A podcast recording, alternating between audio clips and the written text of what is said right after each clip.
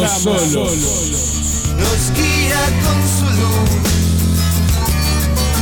como una cascada. El contacto extraterrestre continúa. Hasta besar el mar y vuelve a comenzar. Conducen Alexandro García, Hugo Piris, Eduardo Páez y Gustavo Soria. Los miércoles a las 21 a 15 horas por Radio El Aguantadero.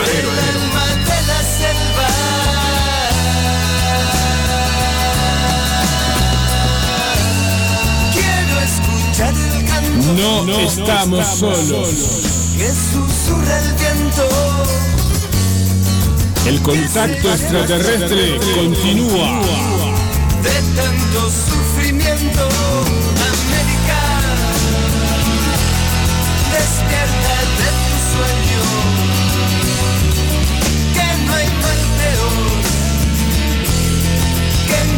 Encadenarse al dolor. Despliega tus alas y levanta el vuelo. Ya no puedo esperar. La guerra tiene que parar como una plegaria por América del Sur. Mm-hmm.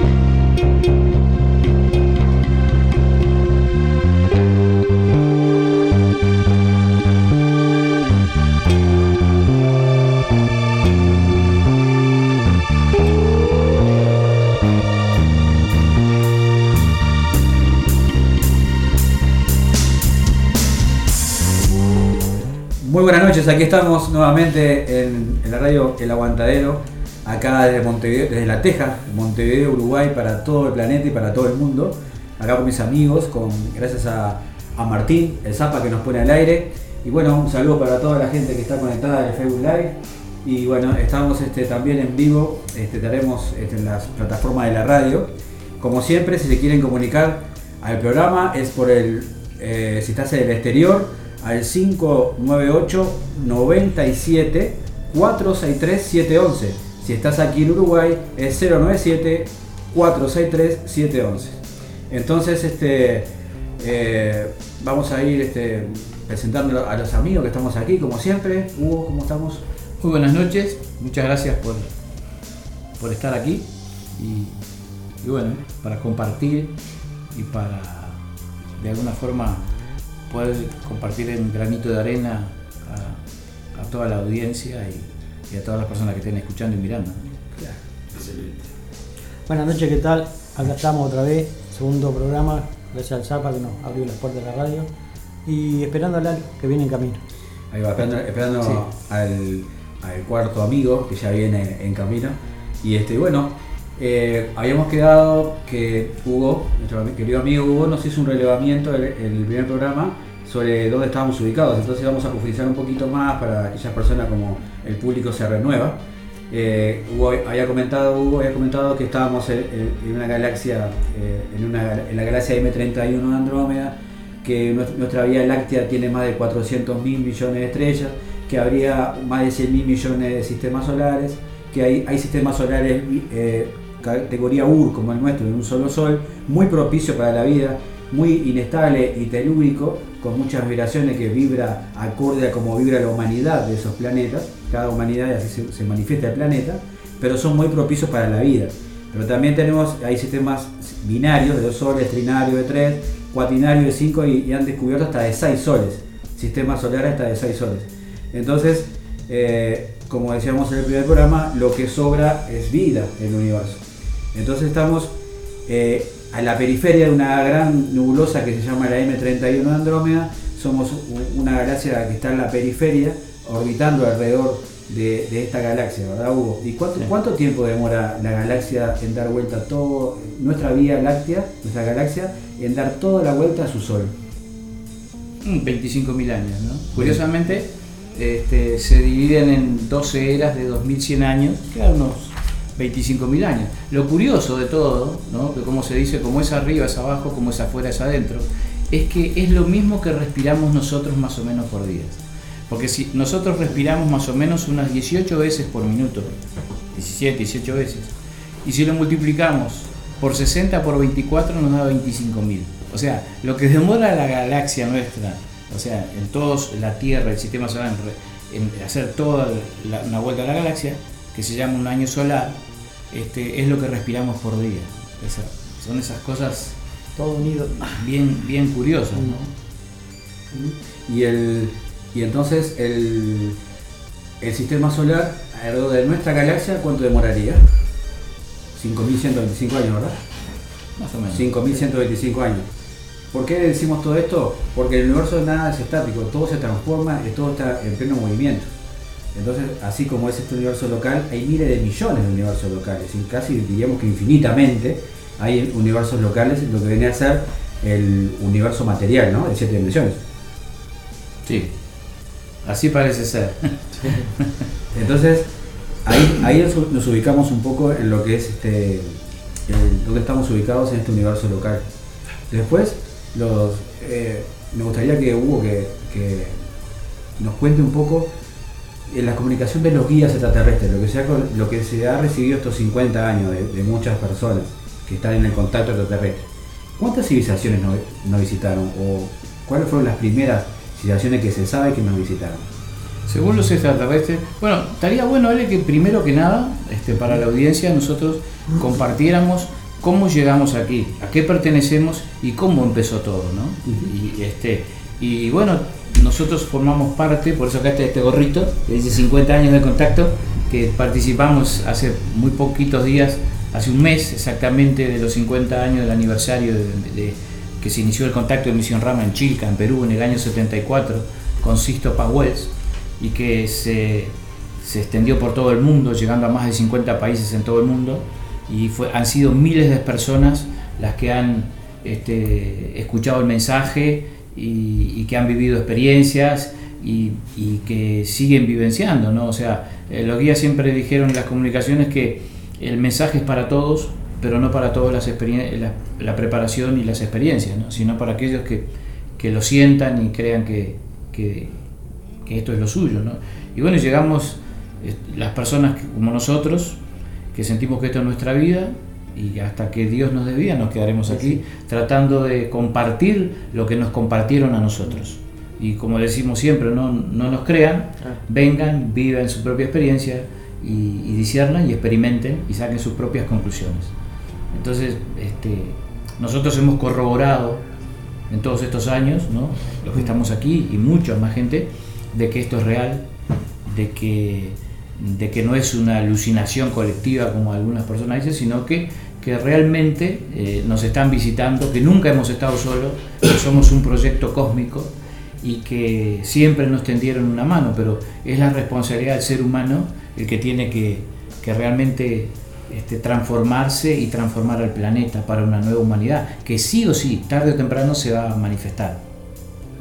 Claro, como humanidad, como colectivo, somos nosotros los responsables Claro. de este planeta. Claro, esta es nuestra casa, este es nuestro hogar. ¿Y qué grado de conciencia habría la humanidad en el, en el colectivo global de todo este plan, que, de este plan cósmico, de todas esta- estas intervenciones que unos hermanos mayores? ¿Qué piensan ustedes? Y según lo que o sea, se ha com- compartido a través de diversas experiencias, a través de comunicaciones, porque queremos eh, decir que esto es colectivo, que no es algo individual.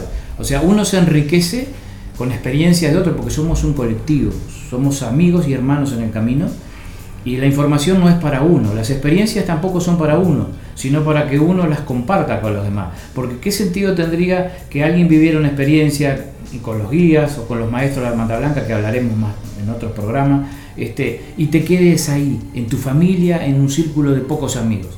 La idea es y estos seres buscan personas que a través de ellos puedan motivarse a muchas otras y, y estas otras motiven a otras. O sea, si, si ellos ven que hay una persona que, que a través de esa persona no le van a llegar a nadie porque no está dispuesta, digamos, a compartir lo que vive, ¿qué sentido tiene que tener una experiencia si va a quedar entre tu vínculo familiar, entre tus amigos, nada más? Entonces la idea es que, que lo que vivas trascienda y que llegue y que motive, ¿no? y, que, y que- y que nos motive a todos. Y esto es lo que ha venido sucediendo. Y por eso nosotros estamos aquí para, para compartir, para que otros se motiven. Somos como una cadena solidaria que, que, eh, que el que despertó se da cuenta que tienen que despertar los demás y extiende la mano para que los demás despierten. Ahora, debemos llegar a comprender el porqué de las cosas. ¿no? O sea, Jesús decía, la verdad los hará libre. No decía el amor. En la Biblia le dice, la verdad los hará libre. Ahora. ¿qué es la verdad? O sea, es bien profundo, ¿no? Este, y lo que es la verdad para cada uno, ¿no? O sea, por eso también Jesús en la Biblia, que, la ha leído, este, que yo leí la Biblia después que entré en los grupos, porque antes ni, ni la había leído mucho, ¿no? Pero eh, por eso hablaba en parábolas. ¿Por qué en parábolas? Porque uno la puede entender de acuerdo al grado de conciencia de cada quien. Entonces, ahí está el tema, ¿no? O sea, es como tú decías, según los extraterrestres en la Tierra hay todos los grados de evolución. O sea, desde el ser más bajo, el antropófago, el que devora carne de su propia especie, los caníbales, que todavía hay algunos poquititos, pero hay, y del ser evolucionado que ya no ingiere alimento, que se alimenta de energía. O sea, seres eh, de sexta dimensión que hay en la Tierra algunos. Hay, ¿no? De hecho, este, los seres de quinta dimensión tienen la particularidad de poder trasladar la materia. Por eso hay mucha gente que ha vivido experiencias y han visto como luces, ¿no? Luces que se mueven y que con forma y todo. Nosotros tenemos amigos y también hemos vivido alguna experiencia de ese tipo. Y no es que sean caneplas ni que sean extraterrestres, sino que son seres de la hermandad blanca. También los extraterrestres lo pueden hacer, los seres de quinta dimensión y de sexta. O sea, que lo vemos como energía, pero tiene la particularidad de trasladar la materia y manifestarse acá y, y- proyectarse como realmente son. Claro, mu- muchas veces ellos se, se manifiestan y se, se muestran de la forma que la persona no le choque, porque nosotros Claro. estamos acostumbrados a ver Claro. un estereotipo de persona. Claro. Diferente sea que vas caminando por, como ha pasado en, el Cerro Arequita, por ejemplo, y personas que, que no tienen nada que ver con los contactos, pero son que van corriendo, que van haciendo training, y de repente se le aparece una dama toda vestida de azul, con un vestido azul, que han dicho. Y ese- si, si esa, es, ese ser se mostrara realmente quizás como fuera, vamos a suponer que fuera una, una civilización que fuera insectoide, o sea, una persona con brazos, piernas y con cabeza de insecto, saliríamos todos corriendo. Muchos se, asustarían, no se sorprenderían, porque no estamos acostumbrados a, ver ese tipo de, de seres. Entonces ellos se manifiestan según como, como, como nosotros asociamos El estereotipo que no. hace- para que no asustemos, para que realmente llegue el mensaje. Bueno, lo que pasa es que en el contacto, según ellos, con la humanidad, este, esta confederación de mundos de la galaxia, que de alguna forma este, es- ayuda a los mundos en vía de evolución como el planeta Tierra, eh, han elegido para que entren en contacto con la humanidad seres parecidos a nosotros, más bien parecidos, a- más bien nosotros parecidos a ellos, este, porque eh, si no eh, ocurriría eso, no el rechazo, de- este, el El miedo, rechazo el del miedo, miedo, el miedo. claro. Abro un pequeño paréntesis. Antes que nada, eh, bueno, buenas noches a la gente que está escuchando.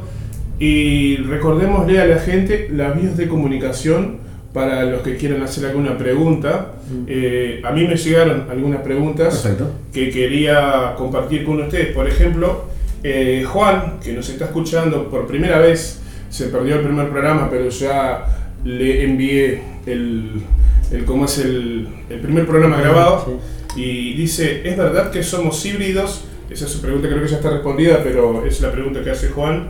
Eh, y después también Gabriel, que nos hacía una pregunta eh, que decía, dice, si tienen ganas que recomienden algún material cinematográfico que esté basado en las cosas que ustedes este, creen o que manifiestan y cuáles son las que son la- las más truchas porque, que hay en la vuelta. Sí, eso es un comentario Sí, extra, ¿no? Pero también al menos yo, en lo que es personal, el burro primero, Este, eh, dije, como dije yo, el burro primero.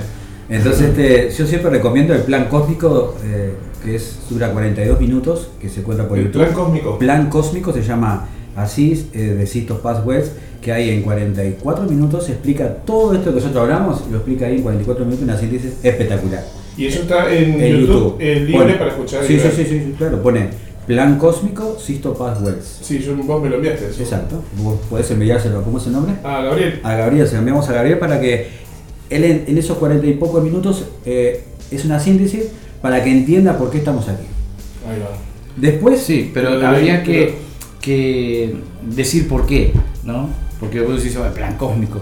Ahora, eh, ¿de dónde salió el plan cósmico también? Sería bueno que lo hablaras un poco. Claro, no, no, Bueno, el plan cósmico ha sido este eh, lo que Sisto Passwells ha recibido durante mucho tiempo de contactos con, con la jerarquía de la luz, con los 24 ancianos de la galaxia, con los guías de misión, con los guías extraterrestres de la, que, de la misión Rama. Como siempre, como decíamos en el programa pasado, eh, en la Confederación del Mundo de la Galaxia hay miles de misiones. Una es Rama, que hay, y hay 49 guías encargados de conectar y, con, con aquí de la Tierra. En este caso, aquí hay tres presentes y falta uno que está claro que está en camino. Que, y, mil, y cientos de personas más, miles de personas más, que recibimos eh, pautas de labor en meditación, en los sueños y para hacer diferentes labores en el planeta. Y bueno, y como fue así, Sisto Paz, cuando era un jovencito que tenía 17, 18 años, conectó con un ser que, vi- que, vi- que vino de la luna de Júpiter, que se llama Oxal, y ahí comenzó en este tiempo, en este nuevo tiempo, la misión Rama, la- esa misión. Que venía una orden, una orden que venía de los 24 años de la galaxia, que era Archer, ¿verdad?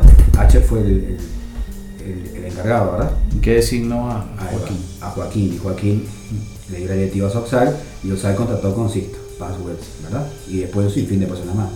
Bueno, todo eso comenzó así a través del contacto, a través de, vivir experiencias de contacto físico, eh, que, vivió- vivieron muchos hermanos. Otro como Sisto que subió a sus naves, visitó sus planetas, visitó sus los lugares, recibió toda esa información a través de Sendra, de, de contacto físico, contactos este, en sueños y en comunicaciones, en psicografías automáticas, como recibimos aquí también. De esa forma accedió a toda una información que, que en ese plan cósmico se, se, manifiesta y se, lo presenta para que las personas comunes, como cualquier persona, pueda entender por qué las intervenciones extraterrestres, por qué el contacto extraterrestre. Eso sería lo que yo me explicaría, si tú quieres agregar. Claro, sí, el, este, el tema es que uno puede decir, este, pero entonces este, eh, solo Sisto lo vivió, no. Hay, hay muchas personas que han corroborado mucha de esa información, diría casi toda esa información, porque han vivido experiencias y han corroborado. Por, ej- por ejemplo, me viene a la memoria el encuentro mundial del 2009, que se hizo aquí en Punta Colorada, donde se abrió un portal dimensional, ¿no? y, y donde 12 eh, compañeras y amigas de los grupos este, tuvieron experiencias con estos mismos seres, con estos mismos 24 ancianos de la galaxia, eh, la tuvieron entonces estas amigas y hermanas en el camino. Entonces eh, ahí están corroborando toda esa parte de información. Eh, y por muchas otras más experiencias de gente de los grupos que, a- que ha corroborado en parte, en gran parte, todo ese plan cósmico. Porque si no, este, uno diría, ah, pero entonces el vio solo Sisto es, es como una creencia, no. O sea, hay mucha gente que ha vivido y ha corroborado esa información que se recibió. Y eso es lo importante. O sea, no hay que creer, esto no es un dogma de fe, sino que hay que este, vivenciarlo y corroborarlo. Y se ha venido corroborando muchísimas de esas cosas que Sisto ha vivido. Y eso es lo bueno. O sea, realmente eso este, es lo que a uno le, le da la fortaleza y, lo ale- y le da la alegría de que, de que cuando, por ejemplo, hay un encuentro mundial, ¿no? y van personas de toda parte del mundo y, y te encontrás y, eh, que las personas, por ejemplo, en Estados Unidos o en España han vivido experiencias muy similares a las que tú viviste. Entonces, vos decís, "Pa, no eran solo cosas mías, sino que hay gente que está viviendo lo mismo en otras partes del mundo y está corroborando. Por eso, todas estas cosas se deben corroborar. Y por eso, por eso nosotros siempre decimos, lo vamos a decir hasta en los últimos días, que compartan la información, que se, que se dialogue, Claro. se dialogue la- cuando uno recibe algo, que lo comparta. Porque ¿qué pasa? Imagínate tú, Martín, que estás del otro lado, estás en Japón, ¿no? Vivís del otro lado del planeta. Ajá. y, y escuchás un, pro- un día escuchás un programa de radio o ves un video y te corrobora algo, una esa, eh, esa persona está contando algo, una experiencia que tuvo, una comunicación que recibió, y te estás corroborando a vos lo que vos estabas, esa respuesta que vos estabas esperando de algún lado del universo. Te está corroborando y entonces y- y así funciona el contacto. Es corroborando lo que se va recibiendo y compartiendo. Porque Igual si puede se- tener la- también una misma, Claro. una misma experiencia. Claro, mira, te- eh, les voy a compartir un, un amigo y un hermano de los grupos que hace mucho que compartimos, a quien queremos mucho, que es Darío Silva. ¿no? Este, él, cuando fue a, a una- a la primera conferencia, él no conocía a Sisto, y fue a la primera conferencia del Teatro Plaza, este, en, que estaba en la Plaza eh, Cagancha, ¿recuerdan? Bueno, y Sisto dio una conferencia ahí que se llenó el, el- el- el Teatro Cine Plaza. Y Darío siempre nos, comentaba que cuando él empezó a escuchar a Sisto, todas las cosas que hablaba, dice, pero esto es lo que yo he venido sintiendo desde niño. O sea, lo que está hablando este hombre yo, es, lo que yo siento, o sea, esa coincidencia ¿no? de todas esas cosas. O sea, es como que de alguna forma este, es como que está en nuestro interior ya, ¿no? Todas esas cosas, en nuestro ADN, y, falta que lo saquemos así, a- que lo saquemos ¿no? y, y lo recordemos. Por eso los guías dicen, la misión es recordar y actuar. y, y ahí está, por ejemplo, también lo que decía la pregunta, ¿cómo era si éramos híbridos, no? Sí, ¿Algo así? sí, sí, Exactamente. sí. Sí, decía, eh, es verdad que somos híbridos. Hubo un hibridaje y, una, y un mestizaje, y más de uno, porque todavía hay cosas que no sabemos, ¿no? Siempre se van sabiendo más cosas, pero sí hubo hibridaje y mestizaje en el pasado, no permitido, porque no se permite que vengan otras civilizaciones a la Tierra, si- sino esto es como una escuela, como, como eh, de aprendizaje. Un laboratorio. eh, somos más bien como un proyecto, una esperanza para el universo, ¿no? Y entonces eh, aquí este, hay una cuarentena que no permite que cualquiera venga eh, de cualquier parte del universo y haga lo que quiera, sino que hay como una policía cósmica que ellos llaman los guardianes y vigilantes de mundos, que son los que derriban las naves que vienen sin permiso a la Tierra. De hecho ya hay derribadas como 38 naves en todo el mundo, según nos han dicho los guías, o más, y han sido ellos que la han derribado. O sea, hay que pensar que esta gente viene de tan lejos y por entrar en la fricción al planeta a alta velocidad se estrellan. No con tiene la sentido. tecnología, no, No. tiene sentido. No. A- Además que la tecnología que, que- Claro. nosotros es un chasquibuna en comparación de ellos. Cuando nosotros estamos pensando en dispararle, por decir una tontería, ellos ya lo saben tres semanas antes. Claro, tonta, claro. por decir algo. Claro, entonces, este, eh, eh, eh, como en el universo hay de todo, como en la vida en la Tierra, hay gente positiva y gente negativa en todas partes, y en el universo es lo mismo. Hay algunas civilizaciones expansionistas, pero son muy pocas, por suerte, y entonces existe esta confederación de mundos que no permite que cualquiera entre a la Tierra que no venga con buenas intenciones. Entonces tienen que pedir permiso. Las naves que no piden permiso son derribadas por esta policía cósmica de alguna manera. Y en el pasado, este, eh, hubo mestizajes, hibridajes, sí. Fue cuando comentábamos en el primer programa que 200 cosmonautas comandados por el comandante Semiazar de las Pléyades descendieron a la Tierra, tuvieron relaciones con las este, mujeres, como dice la Biblia, los hijos de Dios vieron que las hijas de los hombres eran bonitas y les engendraron hijos que nacieron los héroes y gigantes del pasado, como Sansón. Y eso está en la Biblia, ¿no? Y ahí este, se produjo el primer mestizaje, la hibridación, y ahí nacieron los atlantes. La famosa este, civilización de los atlantes que tanto se habla, pero no se, no se, este, no se ha corroborado totalmente, ¿no? Ahora, eh, el poder del mundo de alguna forma sabe todo esto, porque tuvimos la oportunidad, nosotros viajamos en varias ocasiones a, la selva, que ya hablaremos más adelante, al Parque Nacional del Manú, y tuvimos la oportunidad de hablar aquí en Montevideo, que vino a dar una conferencia en Punta del Este hace muchos años, el, el arqueólogo Aparicio Bueno, que es peruano, pero vive en Washington. ¿no? Y él ha hecho 10 expediciones a la, a la selva y él quería hablar con nosotros, porque él se enteró que estuvimos en el Parque Nacional del Manú y quiso hablar con nosotros y hablamos con Carlito Fernández, un amigo también en el camino, y hablamos con este arqueólogo. Y recuerdo que le pregunté a este arqueólogo, digo, sacando, sacando la parte de arqueólogo, ¿no? Digo, vos, le digo, como cualquier persona, ¿vos crees que la, la Atlántida existió? Y él me dijo, nosotros sabemos que la Atlántida existió. Dijo, es más, me dijo, nos dijo a mí a Carlitos, es más, sabemos que hubieron 13 migraciones de la Atlántida. O sea, era un conjunto de islas, dijo, que se hundió, dijo, y un grupo emigró al, eh, emigró al África, dijo, y fueron los constructores de las pirámides de Egipto. Y esa es la misma información que tenemos nosotros a través de los guías, a través de Hermes Trimegisto, un atlante, que fue el que hizo las pirámides miles de años antes eh, de lo que se dicen de los egipcios. Las tres grandes pirámides tienen, es más, la Esfinge, se- se- hoy en día se está calculando, se está diciendo que tiene más de 10.000 años de antigüedad. Más antiguo O sea, más antigua que las pirámides. ¿no? Entonces, él me dijo, un segundo grupo emigró a, emigró a Centroamérica y fueron los constructores de las pirámides de, de, eh, que ayudaron a construir las pirámides en, en Centroamérica, Centroamérica. los mayas. Mm. Y un tercer grupo, nos dijo, ingresó por el Brasil y se internó en el Brasil. Y nos dijo, y el Brasil, en Brasil hay muchas cosas por descubrir aún. Pero nosotros sabemos que sí existió la Atlántida. O sea, este señor este, trabajaba este, eh, financiado por, por grandes corporaciones este, haciendo esas expediciones al Parque Nacional del Manú, ¿no? Y vivía en Washington. O sea, así que eh, ellos saben. Y, y se sabe que de esos co- 200 comunautas habían hombres y mujeres. Claro, extraterrestres. claro, sí. O sea, no era que eran so- todos hombres. Habían hombres y mujeres y, y hablar, hablar los lemurianos, que era la raza negra originaria del planeta, que eran se, se seducieron, Claro. cayeron en la seducción del planeta porque es un planeta que te seduce. Sí. Ya todos sabemos que este planeta tiene muchas.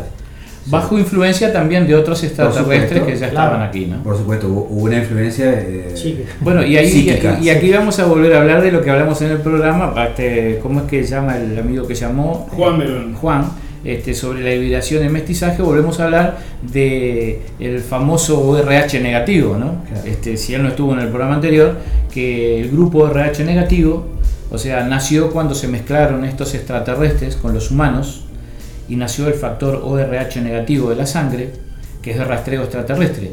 ¿Por qué? Porque, como hablábamos, el grupo RH negativo no tiene una proteína que tienen todos los demás grupos sanguíneos que hay sobre la Tierra, de los humanos y los chimpancés, este, y le falta una proteína.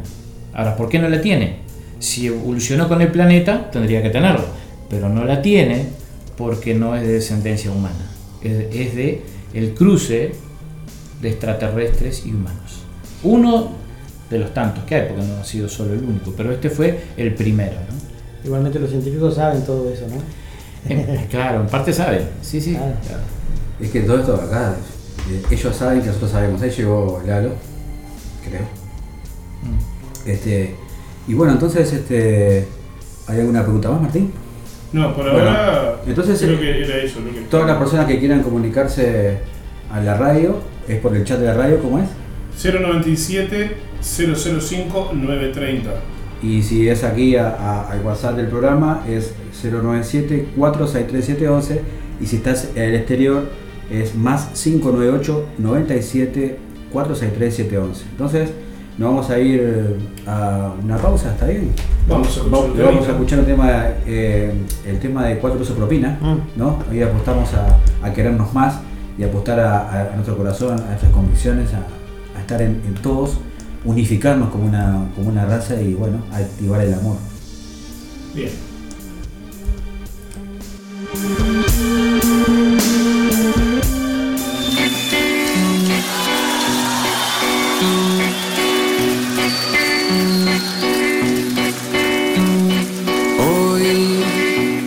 Pelea que doy es quererme más. Hoy el grito que doy es silencio.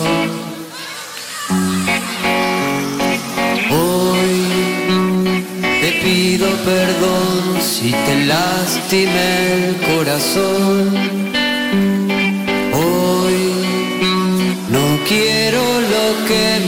Mal, lo oscuro del juego. Hoy que es tiempo de sanar las heridas del tiempo. Hoy que ser ayer, regálate el momento. Hoy pude ver quién soy, conocerme más.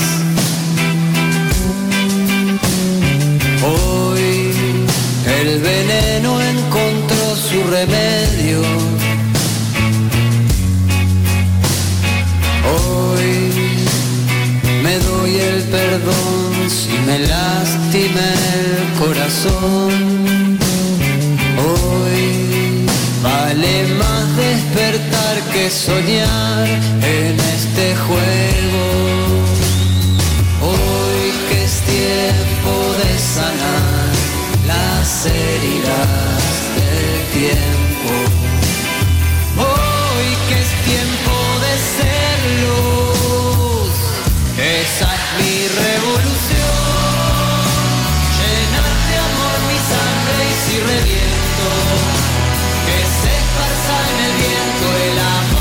llevo dentro.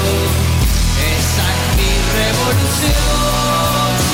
Llenar de amor mi sangre y si reviento, que se esparza en el viento el amor que llevo dentro. Hoy la pelea que doy es quererme más.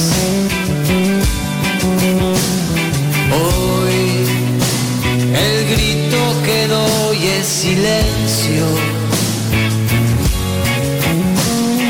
Hoy te pido perdón si te lastimé el corazón.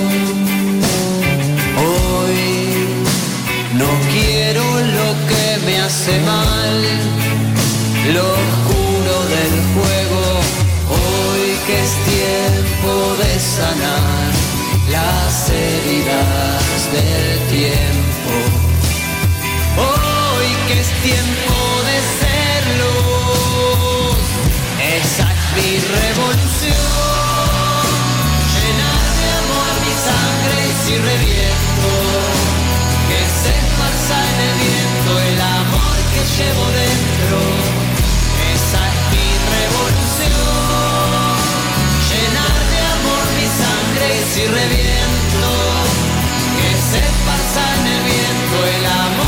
llevo dentro, esa es mi revolución, llena de amor mi sangre si revive.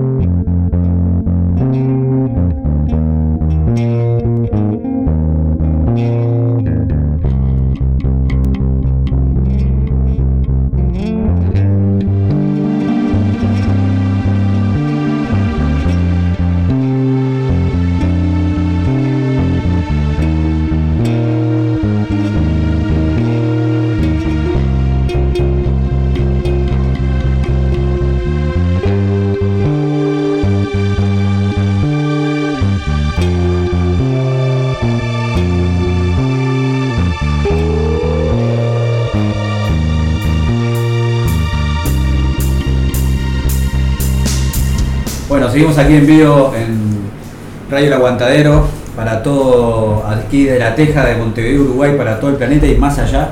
Rectifico, desde Pueblo Victoria. Pueblo Victoria, ahí va. No es la Teja aquí entonces. No, Entonces, es Pueblo Victoria. Entonces, Bueno, la gente del barrio es muy orgullosa e inclusive se puso acá a dos cuadras Un en la- en la- un, un- un cartel gigante cuando cruzás el puente del Miguelete que Sí. dice Pueblo Victoria. Bienvenido a Pueblo Victoria. Exacto. Bienvenidos a Pueblo Victoria. Entonces estamos aquí No estamos ni en Capurro ni en La Teja. estamos en Pueblo Victoria hasta la victoria siempre. La entonces. próxima, ¿Viste? Te dije que era Pueblo Victoria. Entonces, sí, tienes razón. Yo me olvidé. es la victoria. Entonces, Porque el, el barrio, el barrio, viste que. no, no, el se barrio escucha claro, que- ya llegó, Ah, no, no. ya llegó nuestro amigo Lalo, el panista que faltaba, Bienvenido. así que bienvenido Lalo.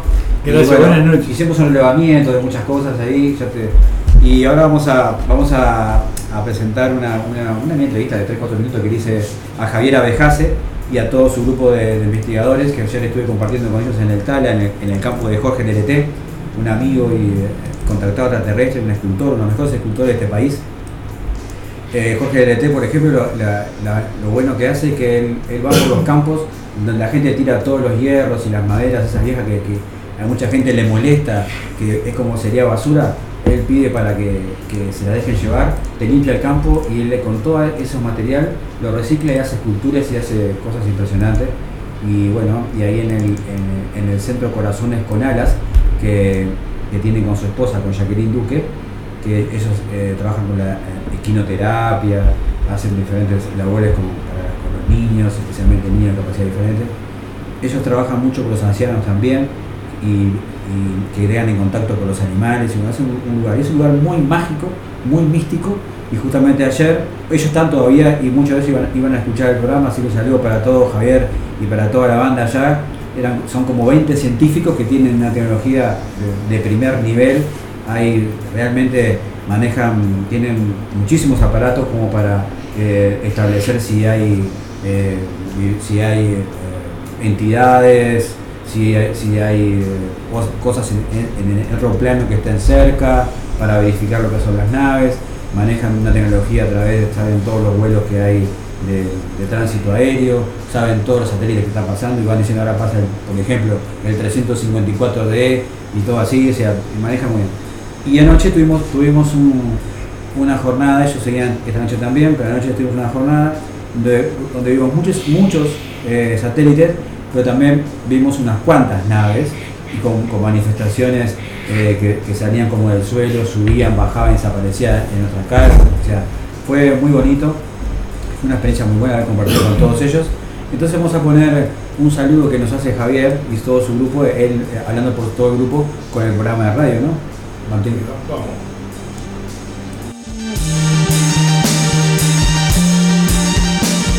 Hola Javier, ¿cómo estás? Bueno, eh, gracias por, por invitarnos aquí a, a esta jornada y bueno, aquí estamos. Muchas gracias por, por invitarme. Alexandro, muchas gracias a ti por estar aquí presente y bueno, también mandarle un saludo enorme a No Estamos Solos, el contacto extraterrestre continúa. Javier, ¿qué, qué, ¿cómo se llama su agrupación? ¿Qué es lo que hacen este, específicamente? Nosotros somos IFOP, la Agencia de Investigación del Fenómeno OVNI Paranormal Internacional y bueno, nos tocó esta vez aquí en Tala, justamente en la casa de Jorge LRT, donde ha vivido ciertas experiencias extraordinarias con el fenómeno ovni, también contacto del tercer tipo. Y aquí eh, la primera vez que llegamos le hicimos una entrevista y, eh, y quedamos para una segunda vuelta que, bueno, ya la estamos cumpliendo, que era eh, zona de investigación. Y aquí estamos investigando durante este 20 y 20 21 de febrero 2024, de las cuales ya la noche de- del 20 al 21 hemos observado realmente una cantidad de satélites, pero también avistamientos de luces que hasta ahora no tenemos una lógica, una explicación ni siquiera científica como para saber o identificar qué es lo que ha sucedido en estos cielos de aquí de Tala a las comenzando a las 2 de la mañana y terminando más o menos a las 4 de la mañana. Bien, Javier, entonces si la gente quiere contactarlos, ¿cómo hace para contactarlos a ustedes y, y acceder a su información de su, de su trabajo? Nos pueden contactar a través del WhatsApp o teléfono 097-957-048. Ahí recibimos denuncias del fenómeno ovni o también denuncias de eh, casas embrujadas, fenómeno paranormal. Javier, ¿querés dejar algún mensaje para la humanidad, para el programa, para los oyentes del programa? El mensaje es, es simple. Sabemos que no estamos solos, que hay más planetas que estrellas en, en el universo y en los confines de la galaxia, de las cuales este, algunos planetas pueden llegar a tener vida, pero también hay seres multidimensionales. Y nosotros justamente estamos tratando de investigar para ver em, cómo lidiar con todo esto, qué es lo que está sucediendo en sí y tratar de eh, sacar a luz o a verdad si se trata de un fenómeno eh, paranormal o fenómeno ovni, o sea, objeto volador no identificado en realidad, que puede ser tanto terrestre o puede ser realmente de origen desconocido. Ahí es donde está la investigación seria que realizamos para llegar al hueso, como quien dice. Y ahí sacamos a luz dependiendo de los resultados que vayamos obteniendo. Bueno, Javier, muchísimas gracias. Entonces te podemos seguir también en Historias Reales 2 por YouTube, ¿verdad? Sí, así es. También soy este el anfitrión de Historias Reales 2. Ahí este le he hecho entrevista a Jaime Maussan y a otros invitados de gran nivel como lo sostuvo Alessandro y bueno, eh, invitados eh, cordialmente para el canal Historias Reales 2 que se pueden ver en YouTube o en la página web de, de Historias Reales 2 o si no en Facebook Historias Reales 2. Bueno, muchas gracias Javier y bueno, que sigan adelante y haciendo este trabajo. Muchas gracias. ¿eh? Gracias a ti y a todo el plantel de No Estamos Solos. Tiempo a compartir ayer. Y bueno, y Javier, ahí ya tiró, tiramos un tema arriba de la mesa, pero él habló de que, eh, de que hay, podría- que hay, ya sabemos que hay, ¿no? Eh, otras realidades, otros seres que nos visitan. Ellos, ellos son muy científicos y, están, y están investigando. Eh, yo, les decía que esos son verdes, le decía yo, porque sabemos que hay gente ahí, que son naves, porque había muchos satélites, pero había naves también.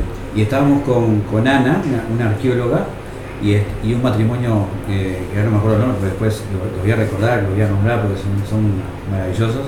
Y estamos, eh, nos separamos en grupos, y me tocó con ellos tres a las afueras del campo.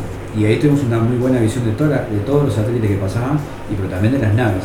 Y, yo le digo, vamos a materializar el OM, ¿no? Y justo se dio que eh, todo lo que estábamos ahí le- nos gustaba eso, y ya teníamos práctica, porque la esposa y él son contactados y, y habían han recorrido el planeta, recorrieron toda Europa en camioneta, imagínate.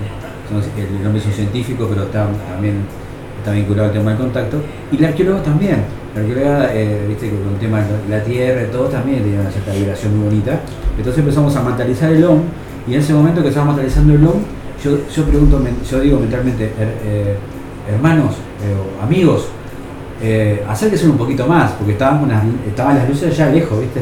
Y, y no termino de decir eso, y acá se prende un crucero arriba de nuestro, pero fue así, hizo, así, ¿viste? Que después de ellos, me- después de eso, como son científicos, decía, bueno, eso podría ser, podría ser un satélite estático, que digo, no, digo, eso no era un satélite estático. Eso yo hago una pregunta mental y me respondió. Viste que muchas veces nosotros hacemos una pregunta y te, y te responden así. Muchos científicos creen que esos son eh, que serían este, Satélites estacionarios.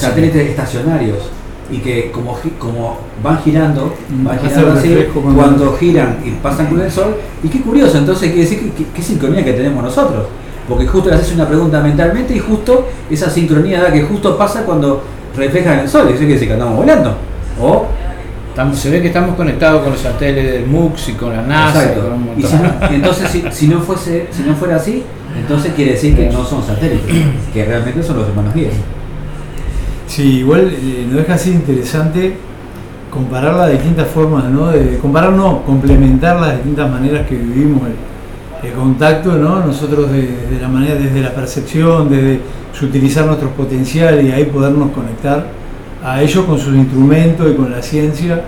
Y que bueno cuando se pueden corroborar las dos cosas, ¿no? Que en este caso eh, te juntaste con, con este grupo. este, me parece muy interesante, yo por lo menos no lo había visto Claro, hasta sí. ahora. Fue muy interesante. Son, son dos visiones, o sea, se llega a lo mismo por caminos bastante diferentes y está bueno hacerlo en conjunto y poder corroborar, ¿no? Sí, yo. Ah, perdón. No, no. No, que de alguna forma, o sea, ellos este, están af- reafirmando lo que nosotros decimos, ¿no? Porque eh, eh, lo dicen así abiertamente, son investigadores, son científicos, o sea, de que, de que hay muchos sistemas solares y de que hay vida. O sea, ellos están corroborando de que hay vida. O sea, y eso es lo interesante, ¿no? Es que en realidad este, se sabe ya. Se sabe de que hay vida, de que nos vienen visitando desde tiempos inmemoriales. Se han encontrado pinturas rupestres de más de 9.000 años de antigüedad donde aparecen este, eh, eh, estos dibujos de seres extraterrestres que nos vienen visitando, como las pinturas en Talisi en el Sahara Occidental, que tienen casi 9.000 años de antigüedad. Y hay Sí, seres con escafandras. Se- Incluso hay, pinturas incluso del, del Renacimiento, de pintores muy famosos que, Que también. que también Está aparecen volador la-. ¿Y eso qué significa? ¿Que esos pintores eran contactados o de una forma u otra eh, accedían a esa información? Lo que o veía. testigos, ¿no? O testigos, Testigos, visuales, claro. claro. Sí, sí.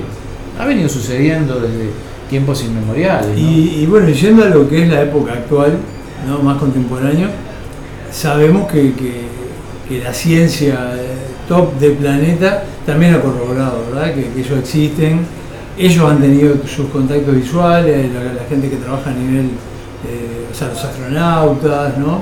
Sabemos que hace un montón de años, creo que por la década del 80, un grupo de astronautas y ex astronautas y ex agentes este, se, se asesoraron con, tenían todo un grupo de abogados que estaban trabajando para que los liberaran de lo que es la ley de secreto de Estado, de lo cual ellos no pueden hablar. Ellos pedían que los liberaran porque querían hablar de todos sus avistamientos desde, desde sus naves, desde, lo que era todo el trabajo de la NASA. Eh, o sea que también se habla de eh, naves que han caído en el planeta y que mu- con mucha rapidez eh, estos, estos grupos, digamos, ponen- recolectan, juntan, se llevan y que ellos tienen pruebas físicas. Antes que tú llegaras, Lalo, estábamos hablando que más bien que cayeron fueron derribadas por Sí. la Confederación de Mundos de la Galaxia, por esa policía cósmica que no permite que en- se entre sin permiso al planeta. ¿no? Y han sido más de 38 naves que han derribado estos policías cósmicos. Ah, y un detalle que me, que, que, eh, que me, me acordé ahora, que no es, no es un detalle menor. Ustedes recuerdan que se hablaba mucho que cuando llegara la reconducción de los tiempos en el, en el 2012, eh, eh, se terminaba la cuarentena. La cuarentena, la cuarentena to- todavía continúa. Claro. La cuarentena- eso es un detalle no menor. No, no, La claro. cuarentena todavía estamos siendo protegidos porque todavía estamos en tránsito. La humanidad, hay, hay ciertas personas cuando meditan viven en cuarta dimensión, a veces en quinta, pero la, la- la Tierra en su totalidad aún va en un tránsito, como que va en un agujero como que va en un tubo, ¿no? Tránsito a la cuarta dimensión. Entonces, si nos sacaran esa cuarentena, estamos en el horno, como, dice, lo- como se dice ahora, ¿no? Sí, eh, lo que me, me recordaba lo que decía Lalo, ¿no?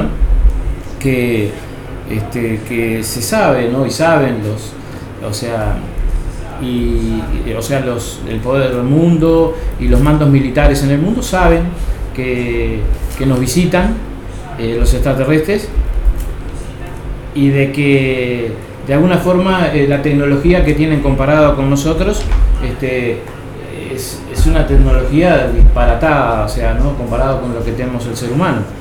Y claro, lo que ocurre es de que los, los, los, militares están acostumbrados a controlar y ante el derroche de tanta tecnología se sienten controlados.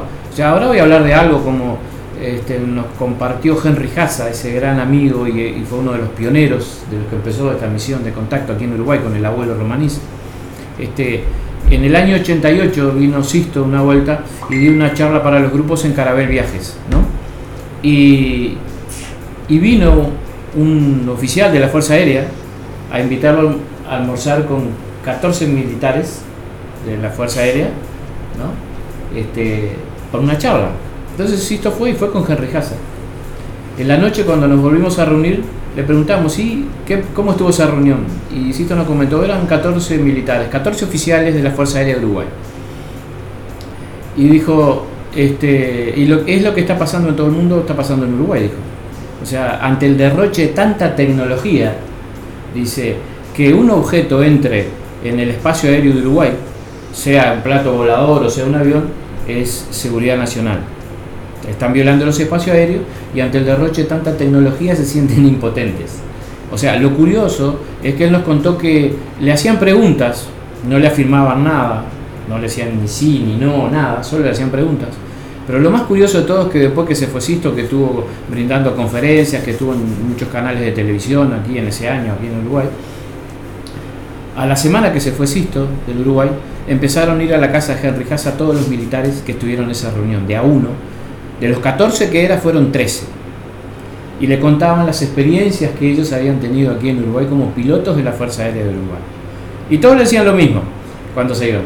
No le cuenten a mis compañeros de arma que estuve aquí. Lo curioso es que cuatro de esos militares, de todos esos, con los años, integraron parte del grupo de contacto Rama aquí en Uruguay. Eh, tuve la oportunidad de conocer a uno. Y, y gente muy linda, como todos nosotros, que está buscando. Y eso es lo bueno. ¿no? Por eso digo, saben, y nosotros sabemos que ellos saben. Y de hecho, por ejemplo, en los grupos de, en los grupos de contacto de Perú, eh, ahora no lo he vuelto a ver, pero hasta el 2005 sí lo vi, había un comandante de la Fuerza Aérea Peruana, Aníbal Latorre, una gran persona, y, este señor, este, cuando era comandante de la Fuerza Aérea Peruana, él vivió experiencias de contacto y eso fue lo que lo arrimó a los grupos de contacto, porque él tuvo varias experiencias y, y bu- y buscó este, el, porqué y formó parte de los grupos de contacto. Era un hombre muy espiritual. Eh, si viviera tendría muchos años, espero que esté vivo y que, y que pueda vivir muchos años más, ¿no? pero ya sería un hombre muy mayor, tendría ochenta y tantos años. Aníbal Latorre. Quiero aprovechar, si ustedes me permiten, para mandar un saludo a Patricia Wazilchenkov. Nosotros la conocemos como la rusita, que nos manda saludos y dice que está escuchando. muchas gracias, Patricia. Eh, a ver si tengo algo más por acá. Bueno, un saludo grande para Marcelo también. Me decían, me comentaba que se escuchaba se escuchaba un, un eco de fondo y ta, ya descubrimos en la escuela que estaba tenía la radio prendida. El compañero me dice, vos venía escuchando por el camino y se olvidó de, parar la radio. Pero bueno, ahora ya está. Tenemos solucionado lo del eco en vivo. Excelente. Claro, entonces, este, sí, eh, eh, casos así de, de- de personas que, por, por ejemplo, los, los pilotos de avión y han tenido contacto. Yo recuerdo que cuando venía en el 2020, cuando regres- regresaba al país, recuerdo que venía hablando con un colombiano que me hablaba de los temas extraterrestres y yo le decía, sí, los extraterrestres siempre están, están así eh, acompañando. Y no te miro decir eso, y no por la ventana y vemos una luz que hace así, un foco ¿viste? que hace así y se prende y se apaga. Digo, ahí están mis amigos, le digo. Y dice, ¡ah, qué bueno! No sé qué, quedó re fascinado. Eh, Una persona que nunca más vi en mi vida. Lo mismo pasó con, con, con mi tocayo Alex, un, francés que, del, vuelo de, de- París a, a Niza, yo le, digo, trato con el traductor, ¿no? Porque yo no hablo francés, con el traductor le digo, sería tan amable de, de sacarme una foto de, la bahía cuando estemos llegando a la bahía, los- se llama la bahía de Los Ángeles, ahí en Niza, en Francia, al sur de Francia. Y él me, me escribe en el traductor y me dice, eh, no, no, siéntate acá. Y yo no, no quiero molestar, no sé qué. No, no, y el tipo ya se paró, ¿viste? Y ya me cambió, y yo me senté algo, saqué la foto, papá. Entonces yo le regalo un libro que yo escribí que se llama Arquitectura Sagrada Cósmica, que habla sobre mi vida, sobre los lugares que hemos visitado, las labores que hemos hecho, en lo personal y colectivo, con los grupos de contacto, especialmente de Colombia. Y estamos, estamos así, y cuando él está leyendo el libro y ve una foto de una, de- del encuentro mundial, justamente que tú hablaste al principio, hubo el encuentro mundial aquí en Uruguay, y que hay una foto de, una, de una canepla, una nave que está con un circulito así en la foto, él me dice, yo también, me hace, eh, así, y después me pone, yo también he tenido avistamientos. Y claro, y ahí eh, con un traductor de por medio me contó en grandes rasgos como ellos son aficionados ¿viste? de manejar estos estos aviones ¿viste? de que son, se manejan control remoto, entonces son aficionados a eso, como un deporte para ellos. Aeromodelismo. Ahí va, eso, exactamente. Eh, y dice que estaban haciendo eso, como salen mucho para el campo, dos por tres se le aparecen esferas y eh, se le entrevera entre los, entre los avioncitos, ¿viste? Entonces yo también le he visto y yo también sé contactar. Las cosas mágicas que pasan, ¿no? No sé si a ustedes les ha pasado en los viajes que han hecho que se ha contactado con gente que, le- que- que les ha hablado del mismo tema, ¿no? Hay tantas cosas de eso. bueno, Lalo podía compartir una que vivimos juntos en el 2004. Ahora me estoy acordando. Sí, en Agua yo, Blanca. yo iba a decir que, que Hugo tiene, tiene mucha facilidad para conversar en, en los viajes con, Claro. con toda la gente que se le cruza por delante. No, sé, no, entonces tiene un, tiene un número de anécdotas bastante extenso. Qué Podría, podría ser eh, más de un libro, creo, con, las anécdotas que tiene conversar en, en viaje, ¿no? Me, me venían varias a la mente ahora. cuando- Bueno, yo tengo el caso de un amigo que estuvo casi, ponerle, cinco años. Está viviendo en España y, bueno, yo le contaba, él sabía que, que estaba en los grupos y todo lo demás. Como me tomaba el pelo, como que no me, no me tomaba en cuenta, ¿no? Se va y a los días me manda un mensaje. eh, nos cruzamos con lo que vos hablás, dice, en, en el vuelo. Lo vimos todo en el avión, dice. Esa cosa desapareció al costado del avión y dice, nadie entendía nada. Y va, bueno, está, bárbaro, tuviste un avistamiento, le dije. Claro. Una pregunta, Lalo, ¿te acordás el día que estamos en la playa? Que, que tú pusiste a comentar, a contarme una experiencia que tuviste y justo tuvimos el avistamiento. que Esa apareció. misma la que decía. Bueno, sería bueno que la desarrollara, que la contara. Claro, porque eh, nosotros cuando estamos en las salidas de campo o las salidas que hacemos semanalmente ahí en la, la zona de la playa, de la costa oeste de Montevideo, eh, tenemos la, no sé si la costumbre o, tomamos en cuenta, por ejemplo, eh, es muy común que en todas las reuniones que hacemos, que meditamos, hacemos nuestro trabajo de energía, hay fogonazos en el cielo, o sea, ellos marcan su presencia eh, en casi todas las reuniones que hacemos, ¿verdad? Ahí en la playa. Y muchas veces cuando se dan esos fogonazos, nosotros prestamos atención a lo que estábamos hablando y lo tomamos como una confirmación o como un llamado de atención a eso que se dijo en ese momento. Siempre lo hacemos, lo tomamos ya como una costumbre y estamos entre todos conversando de, cosas que tienen que ver con, este tema. Y, ese fogonazo como una afirmación, ¿no? Incluso cuando hablamos del conocimiento transmitido mediante el contacto, eh, muchas veces ellos nos corroboran como, como, como que nos dan la certeza con esos fogonazos. Muchas veces haciéndoles preguntas en voz alta, este, Hugo es muy de hacer eso también, les preguntan en voz alta sobre determinadas cosas y ellos contestan afirmativamente o no contestan y eso lo tomamos como no. Se da ese diálogo, ese intercambio con ellos que están ahí. Y, y la última vez que fuimos estábamos hablando de una experiencia que vivimos en el 2004 2004. en la zona de Aguas Blancas, en la ruta 81 que va de la ruta 8 a la ruta 60, a la ruta 8 a la altura del 95 por ahí, este, que es, una zona en donde están, es conocida por estar allí el templo tibetano, es un templo que, que se puede visitar y que es muy conocido. Este, nosotros cuando hicimos esa salida, todavía no estaba hecho el templo mayor, había algunas construcciones, y nosotros estábamos allí en un lugar, en una salida de campo, como la que hemos hecho tanta cantidad de veces en estos años. Estábamos en un, en un espacio entre lo que es la ruta 81 y la pared de, la sierra, que es muy grande ahí, que en la parte superior es donde ahora están los tibetanos. Nosotros estábamos allí en ese lugar, eh, sentados, habíamos dejado el auto junto a la ruta y como unos 20 30 metros hacia, hacia la ladera de roca, eh, entre unos árboles que hay allí, no- nos dispusimos a, meditar, hacer relajación y todo nuestro trabajo, eh, a mantralizar, a elevar la frecuencia vibratoria media- mediante el sonido, ¿verdad? Y, y en ese momento eh, yo empecé a percibir una presencia que, digamos que en nuestro interior tenemos como una especie de sensores que hacen que nosotros podamos percibir la presencia de algún ser, sobre todo de una vibración más alta, ¿verdad? Que está cercano al lugar. Y eso hizo que aumentara la- el ritmo cardíaco, me acuerdo. este, empieza ahí como una adrenalina, como un nerviosismo. De los pelitos. en- Sí, sí, sí. Y, este, y bueno, ahí tratamos de, de- de ponernos atentos, de tratar de percibir quién está, si podemos visualizarlo, ¿verdad? De poder establecer ese contacto que muchas veces no es físico, pero sí en otros planos. Este, Y, y bueno, yo recuerdo ver eh, o percibir la imagen como de un maestro, no de un guía extraterrestre, sino de un maestro, lo que le llamamos nosotros un maestro de la Hermandad Blanca, ¿no? Pertene- ya hablamos en el programa anterior de lo que era ese gobierno positivo de planeta, ¿verdad? que viven en forma intraterrena en distintos puntos del planeta.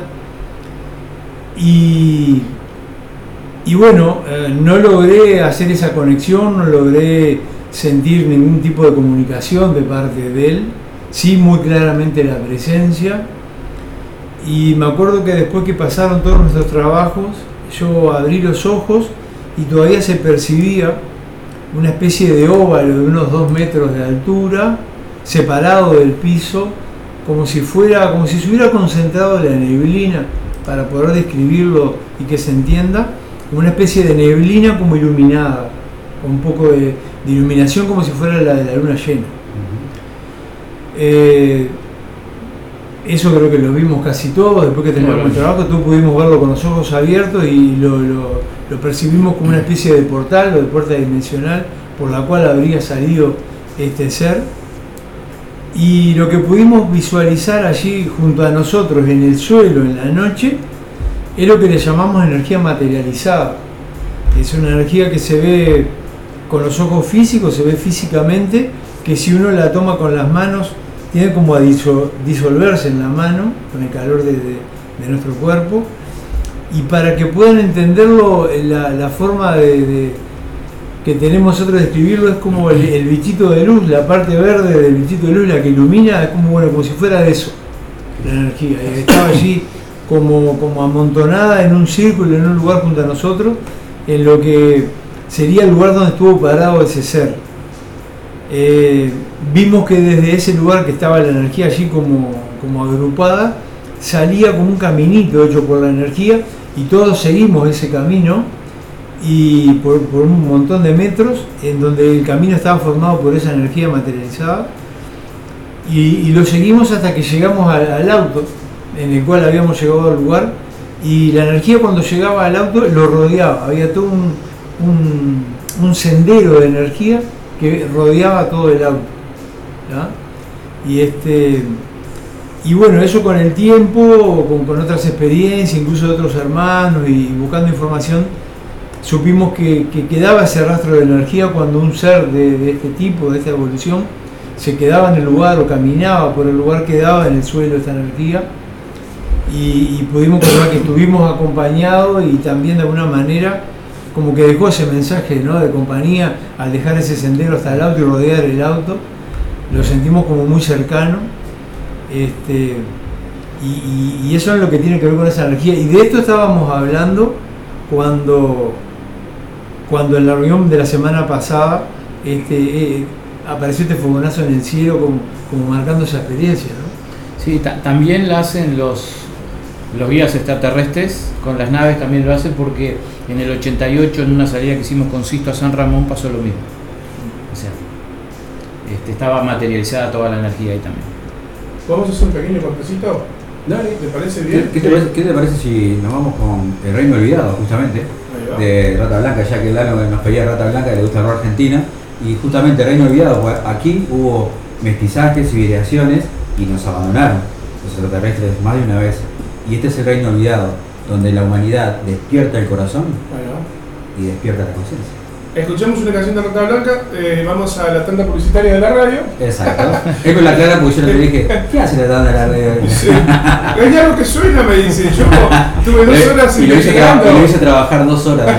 Y todavía que lo hago trabajar se queja. La- a- cuando hacemos una hora de programa, viene la tanda de la radio. Ah, antes, antes de irnos, Sí. decirle a la gente que, que, se- que, no- que deje la timidez y contacte, que haga preguntas al WhatsApp, Bien. al, al 097-463-711 y al de la radio. Sí, acá del 097 05 005930 tengo una pregunta para contestarla al regreso que dice Exacto. ¿Por qué la policía intergaláctica no interviene en, en- para detener la destrucción que están haciendo ciertos seres? Están fumigando el cielo con intenciones de envenenarnos a todos, dice. Bueno, esa es una respuesta para el regreso. Es bastante amplia que vamos a. Este, si a ustedes les parece, lo respondemos al, al, al regreso. Sí, sí, Vamos con Rata Blanca, la tanda publicitaria y volvemos enseguida. Excelente. Nosotros seguimos en vivo en Facebook Live. Yo voy a, voy a a mirar a ver. Dale, a ya acá y seguimos por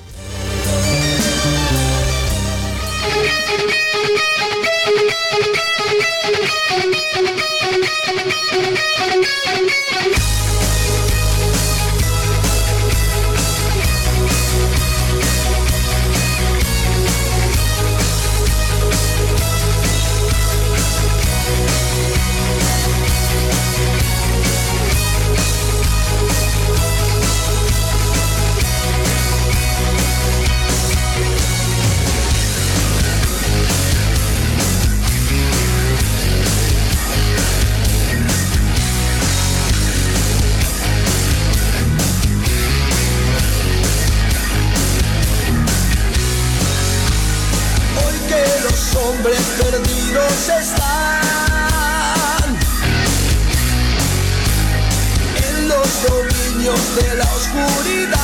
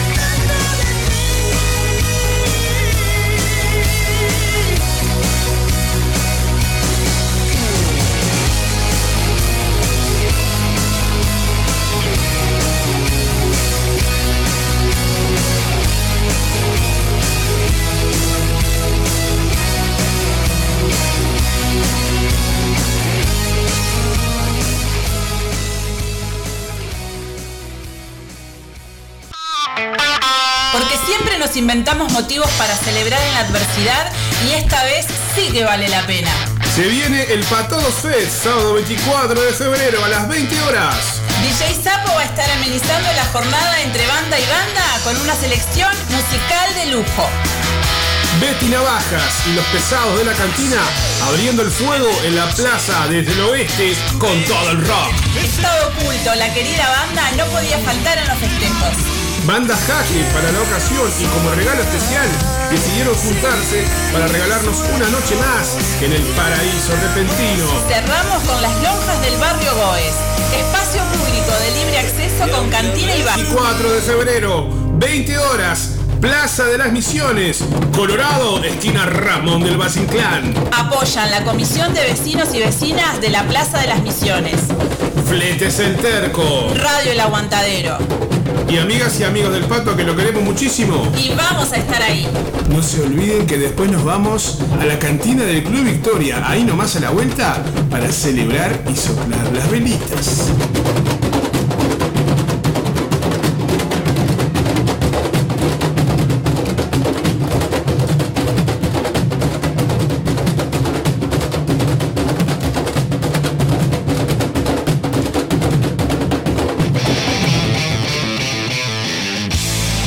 Marcano Studio.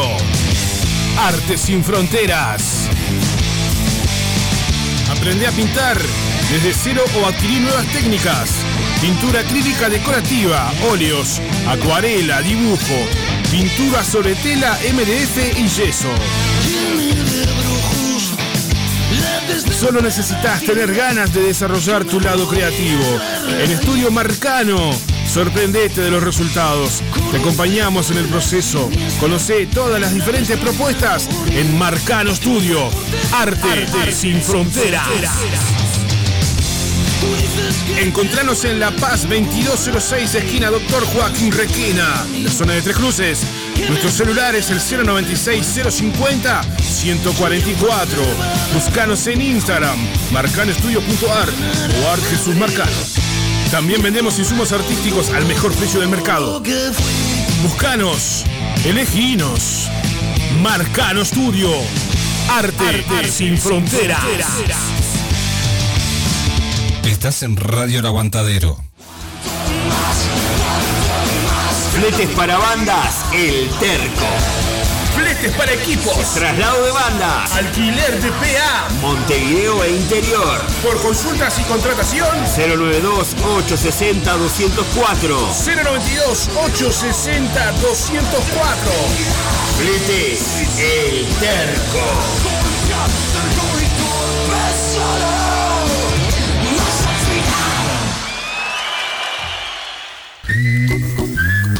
Fitoterapia milenaria. Cremas y aceites esenciales. Sanar y prevenir a través de plantas medicinales. En Instagram, fitoterapia.silvia, WhatsApp 091 498 601. Fitoterapia milenaria.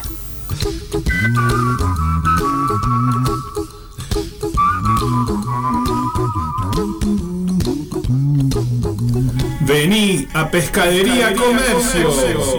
A días de llegar a nuestros 125 años de existencia, ampliamos nuestro horario para que pases a cenar o a llevar las clásicas postas al pan y al plato, o el nuevo y exquisito mix de frutos del mar.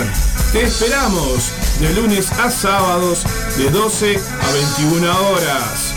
Cabrera 3655, esquina Comercio. En plena unión, a dos cuadras de 8 de octubre. Te esperamos en Pescadería Comercio.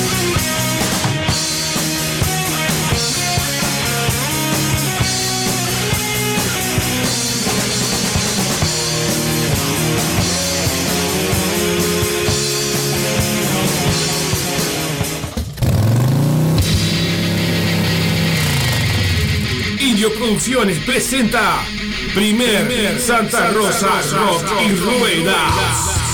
Sábado 16 de marzo, en Santa Rosa, en la chacra de eventos Don Ricardo, en ruta 11, kilómetro 120-200, a 500 metros de la rotonda, en ruta 6 y 11. Santa Rosa, rock y ruedas. Amplio sector de acampe, gran cantina, amplio sector gastronómico y la bebida más fría del condado. En caso de lluvia contamos con amplio local techado. Bandas invitadas, Pachu Patuca, Los Monstruos, Pura Sangre, El Asilo de la Bestia, La Sucia, Malevaje, Raíces Muertas, Senda Negra, Carniza, Pecho Fierro.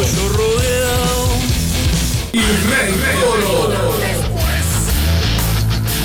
Por consultas comunicate al 094 478 894 o al Instagram Indio Producciones.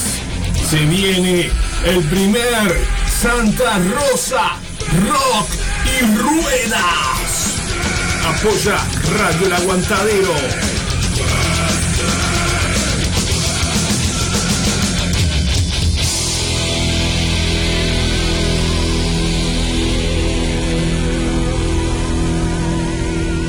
Estás en Radio El Aguantadero.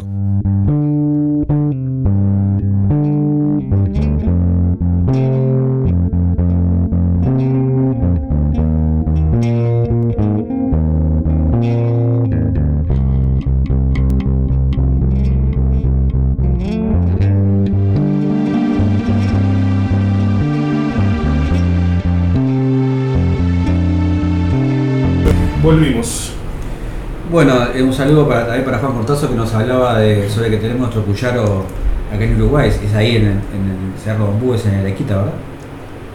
Sí, no sé a cuál se refiere Juan. A no ser que se refiere a los que están en la costa de acá de Punta Sí, va. Ah, capaz. Eh, bueno, eh, manda saludos este Fabri, un compañero de trabajo. Un Un saludo para Fabri.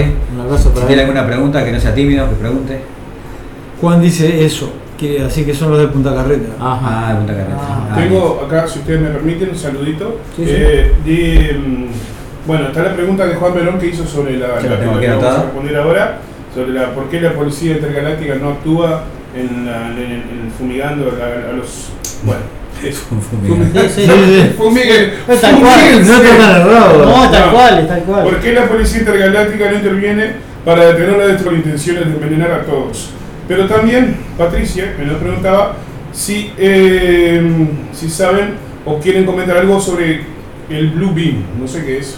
¿Ustedes entienden algo de Sí. eso? Sí. Está, bien, eso es lo que quería decir nada más.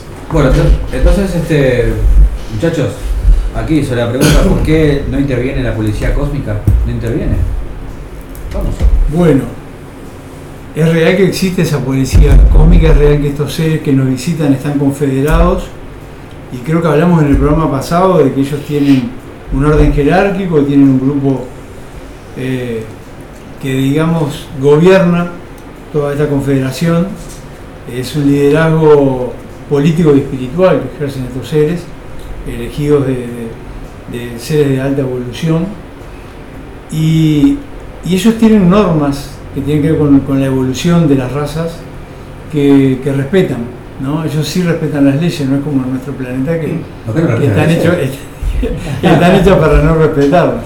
Entonces, eh, cuando una civilización de una evolución más alta no debe intervenir en una humanidad, en una civilización de menor evolución. Es como cuando los padres le hacen los deberes a los hijos. Claro. Sería algo así.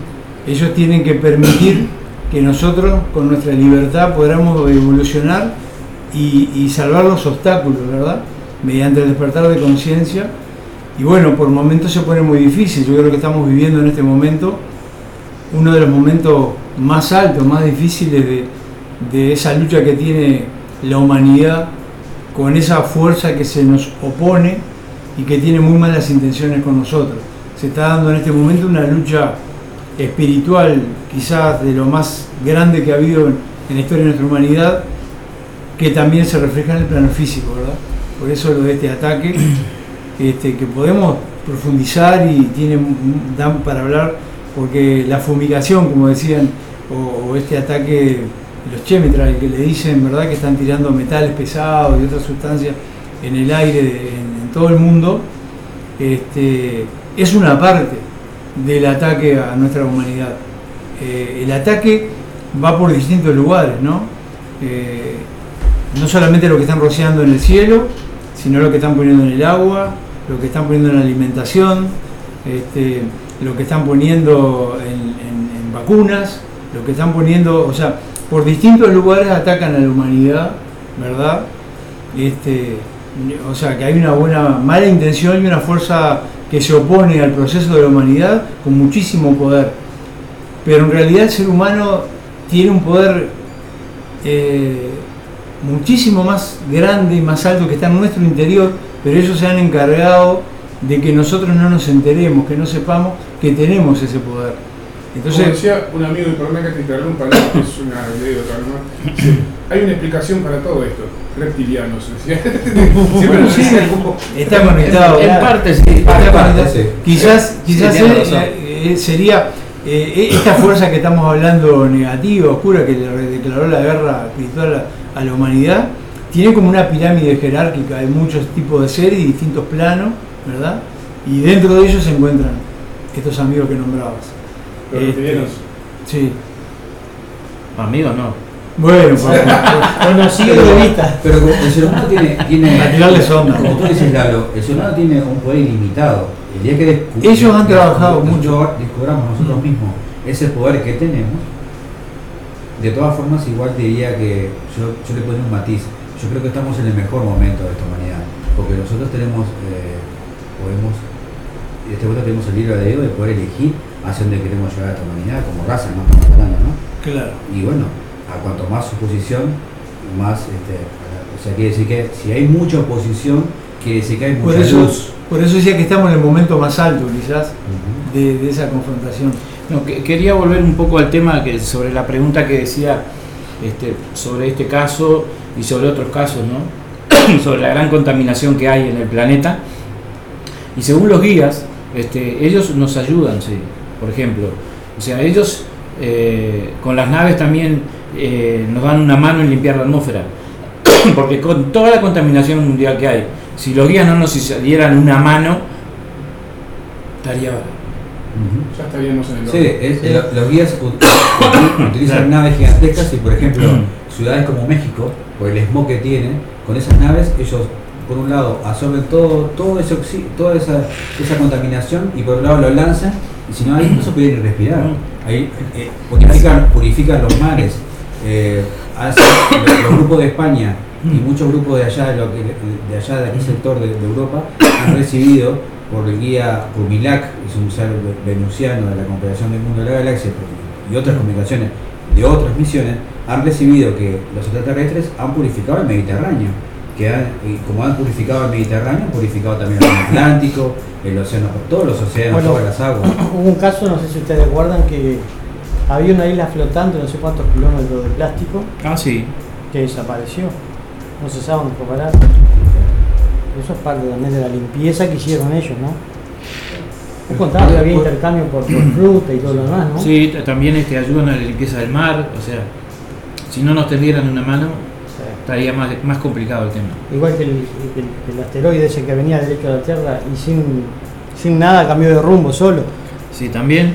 El tema es que nosotros debemos lograr lo que se espera de esta humanidad sin la ayuda, sin, sin una Sin ayuda ayuda directa. sin demasiada intervención. Claro. Nosotros somos un proyecto en el cual hubieron otros planetas como el nuestro que estuvieron dentro de este proyecto, en el cual unos hubo, hubieron tantas intervenciones que terminaron se pareciendo igualito a los extraterrestres o mundos, o sea, seres mentales, y hubo otros que se destruyeron. Ahora, eh, nosotros creemos, y por lo que nos han dicho los guías, ¿no? De que no van a dejar que ocurra un- una catástrofe en la Tierra. Porque de alguna forma, o sea, ese mestizaje, esa hibridación de lo que hablábamos hoy, de esa pregunta que hicieron, ¿no? hizo que karmáticamente quedemos ligados y quedemos enganchados de alguna forma. Claro. Sí, sí. Y, y bueno, y a la pregunta que hacía Patricia también está, está vinculado a lo mismo, ¿no? O sea, eh, Blue Beam. claro, son, son todas, este, manejan el, el- ¿cómo se dice? El Eh, hierba. Manejan, hacen eh, las tormentas, eh, hacen que, que, que en un lado haya sequía, que en otro lado llueva. La tecnología HARP. Claro. Claro. Y- ¿Qué es el Blue Beam entonces? Perdón. El Blue, el Blue Beam es una tecnología que maneja hologramas muy reales, de gran tamaño, eh, en el cielo y pueden llegar a ser, aparecer cualquier tipo de imagen. Hicieron una parodia ahora en, en Miami. Ya lo han hecho. Los Japón chinos también, los chi- los los chinos, también han hecho eh, aparecer imágenes increíbles en el cielo. Incluso se habla de que, eh, eso son teorías, ¿no? De que pueden hacer aparecer la imagen, por ejemplo, de Cristo Bueno, lo para- hici- lo hicieron. como para hacer eh, a nivel masivo Claro, para millones de personas, como para que se tome como esa, como esa segunda avenida, pero todo con, con- con- con la intención de manipular, ¿verdad? Parte de la manipulación. Manipulación, para, o sea, para crear miedo. Crear Sí. miedo para que. Sí, claro. En Miami, y, y- y todavía, sí, sí, sí, increíble, ¿no? En Miami hicieron este, todo un simulacro, trajeron como 40, 60 patrulleros, hicieron todo un escándalo y lo que hicieron fue, con esa tecnología, hacer seres de como de 2 metros y medio, con o sea, esos hologramas que caminaban así de acá para allá. En una plaza, sí. Así, hacían así, caminaban de un lado hacia el otro, y claro, gente que estaba ahí que, que no entiende nada de esto se asustó y salieron corriendo. Y claro, y eso, eso fue un Lo- simulacro Lo que pasa que para también hay, segmentar el miedo. hay, hay una preparación psíquica mediante las películas también. Ahí es la pregunta del principio Claro. del programa, cuando el compañero, ¿se acuerdan cómo era el nombre, no acuerdo el muchacho que preguntaba qué películas se ¿Cuál se recomendaba? Gabriel decía, eh, Lalo, Gabriel nos preguntaba Sí. las películas que podrían ser positivas como para que las personas despierten conciencia y películas negativas. Ahí entran las películas negativas, con películas como que, que, que los extraterrestres son malos, que invaden la Tierra. El Día de la Independencia. Ah, y todo- todas esas cosas que va siempre eh, un americano y salva el planeta, ¿no? O sea, como si fuesen los únicos, como se cree que son la policía del mundo. ¿no? Hablando de cine, por ejemplo, una cosa que me, me llama poderosamente la atención.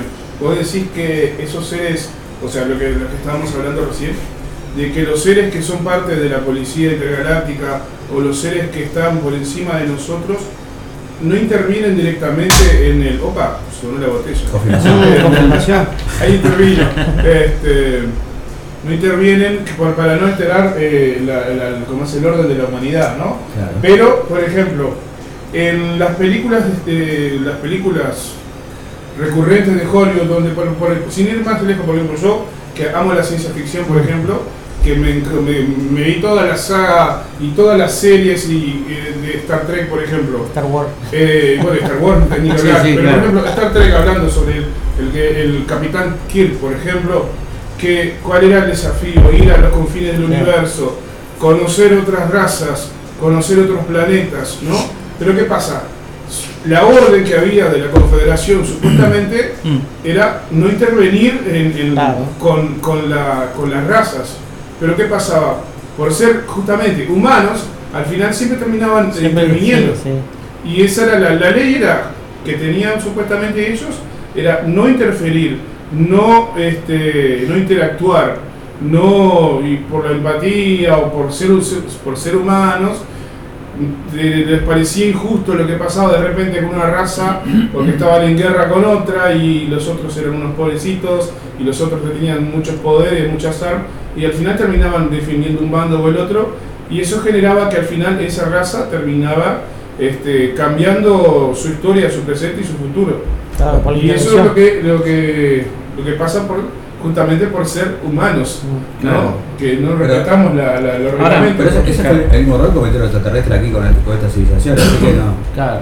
Ahora hay muchas películas ¿no? para, para, para, para Sí. ver que son positivas. y- Tiene Spielberg. o sea, a mí una de las primeras que vi que siempre recuerdo es Encuentro cercano al tercer tipo Ah, de Spielberg, sí. Spielberg, ¿no? O Sí, sea, esa para mí fue esa, eh, Hasta que Steven Spielberg no se. eh, estaba- ¿Eh? Cuando Steven Spielberg estaba, todavía estaba un poco despierto.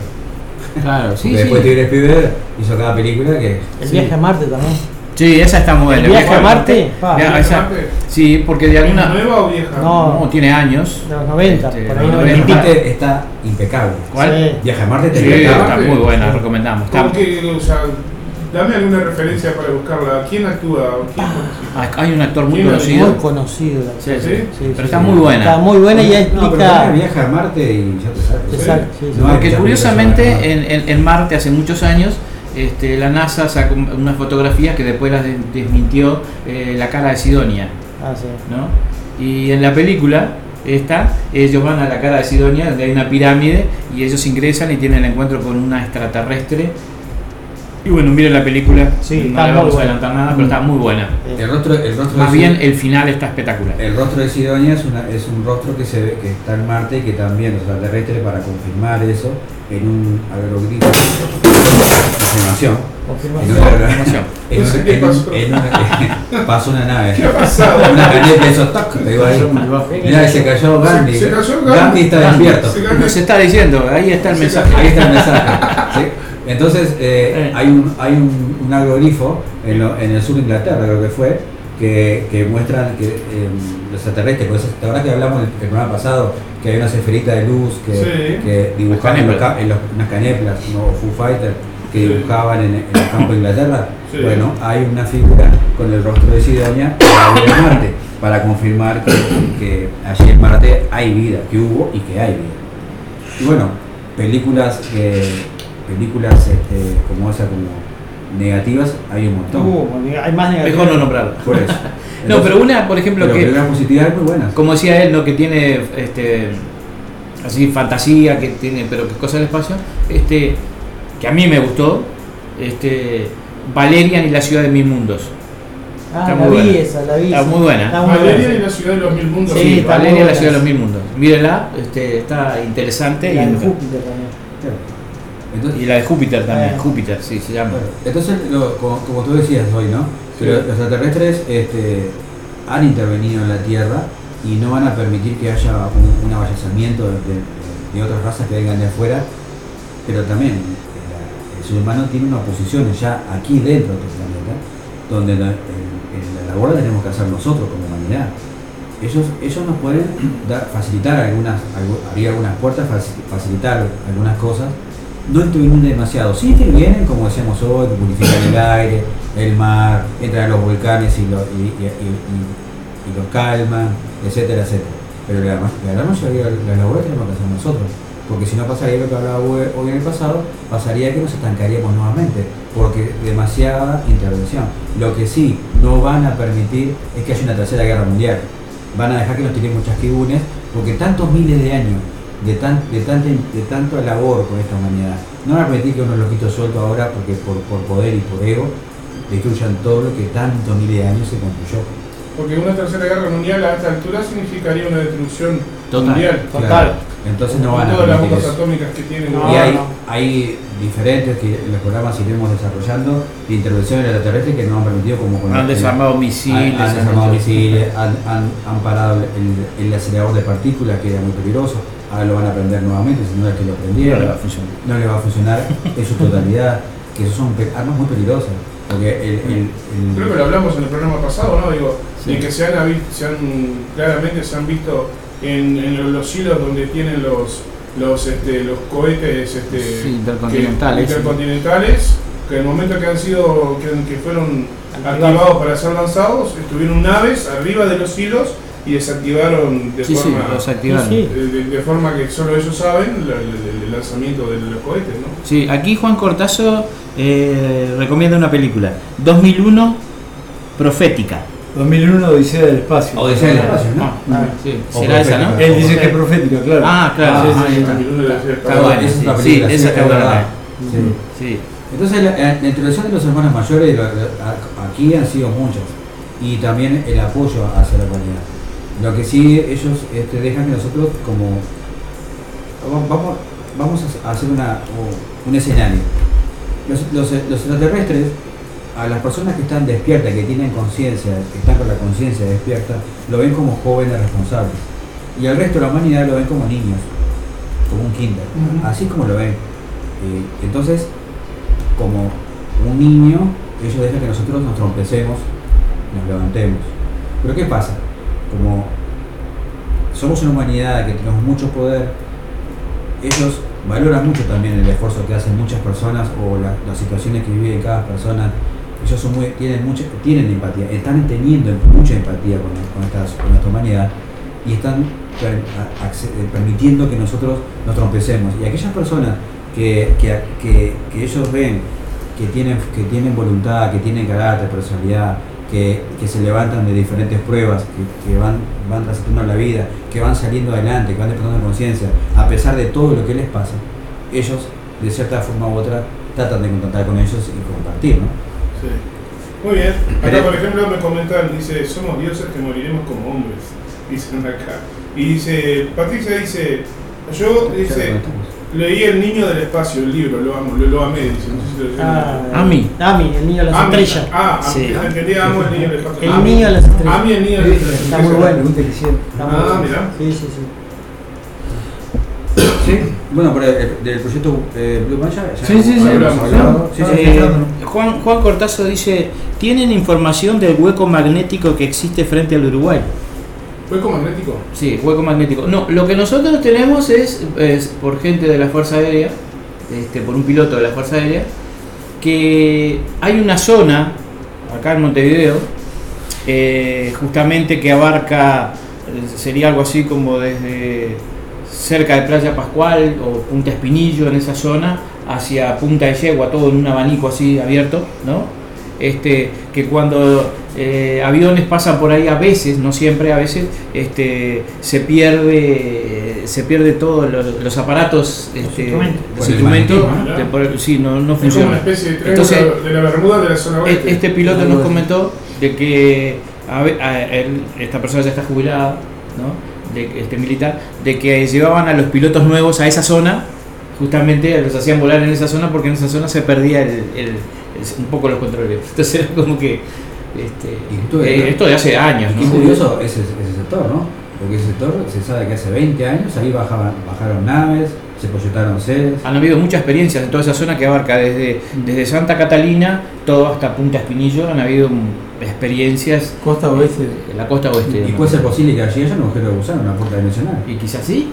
Y No sé quizás si- ese- No creo, creo que no lo escuché de ustedes, pero alguien me comentó que supuestamente habí- había un- una especie de portal interdimensional en la zona que va desde la zona de, de acá del cerro hasta la zona de Plaza Pascual, más o menos. Mm, sí, Bueno, es- claro. es eso. Acá Se trata de lo mismo. Lo, Yo lo lo que, contamos acá este programa.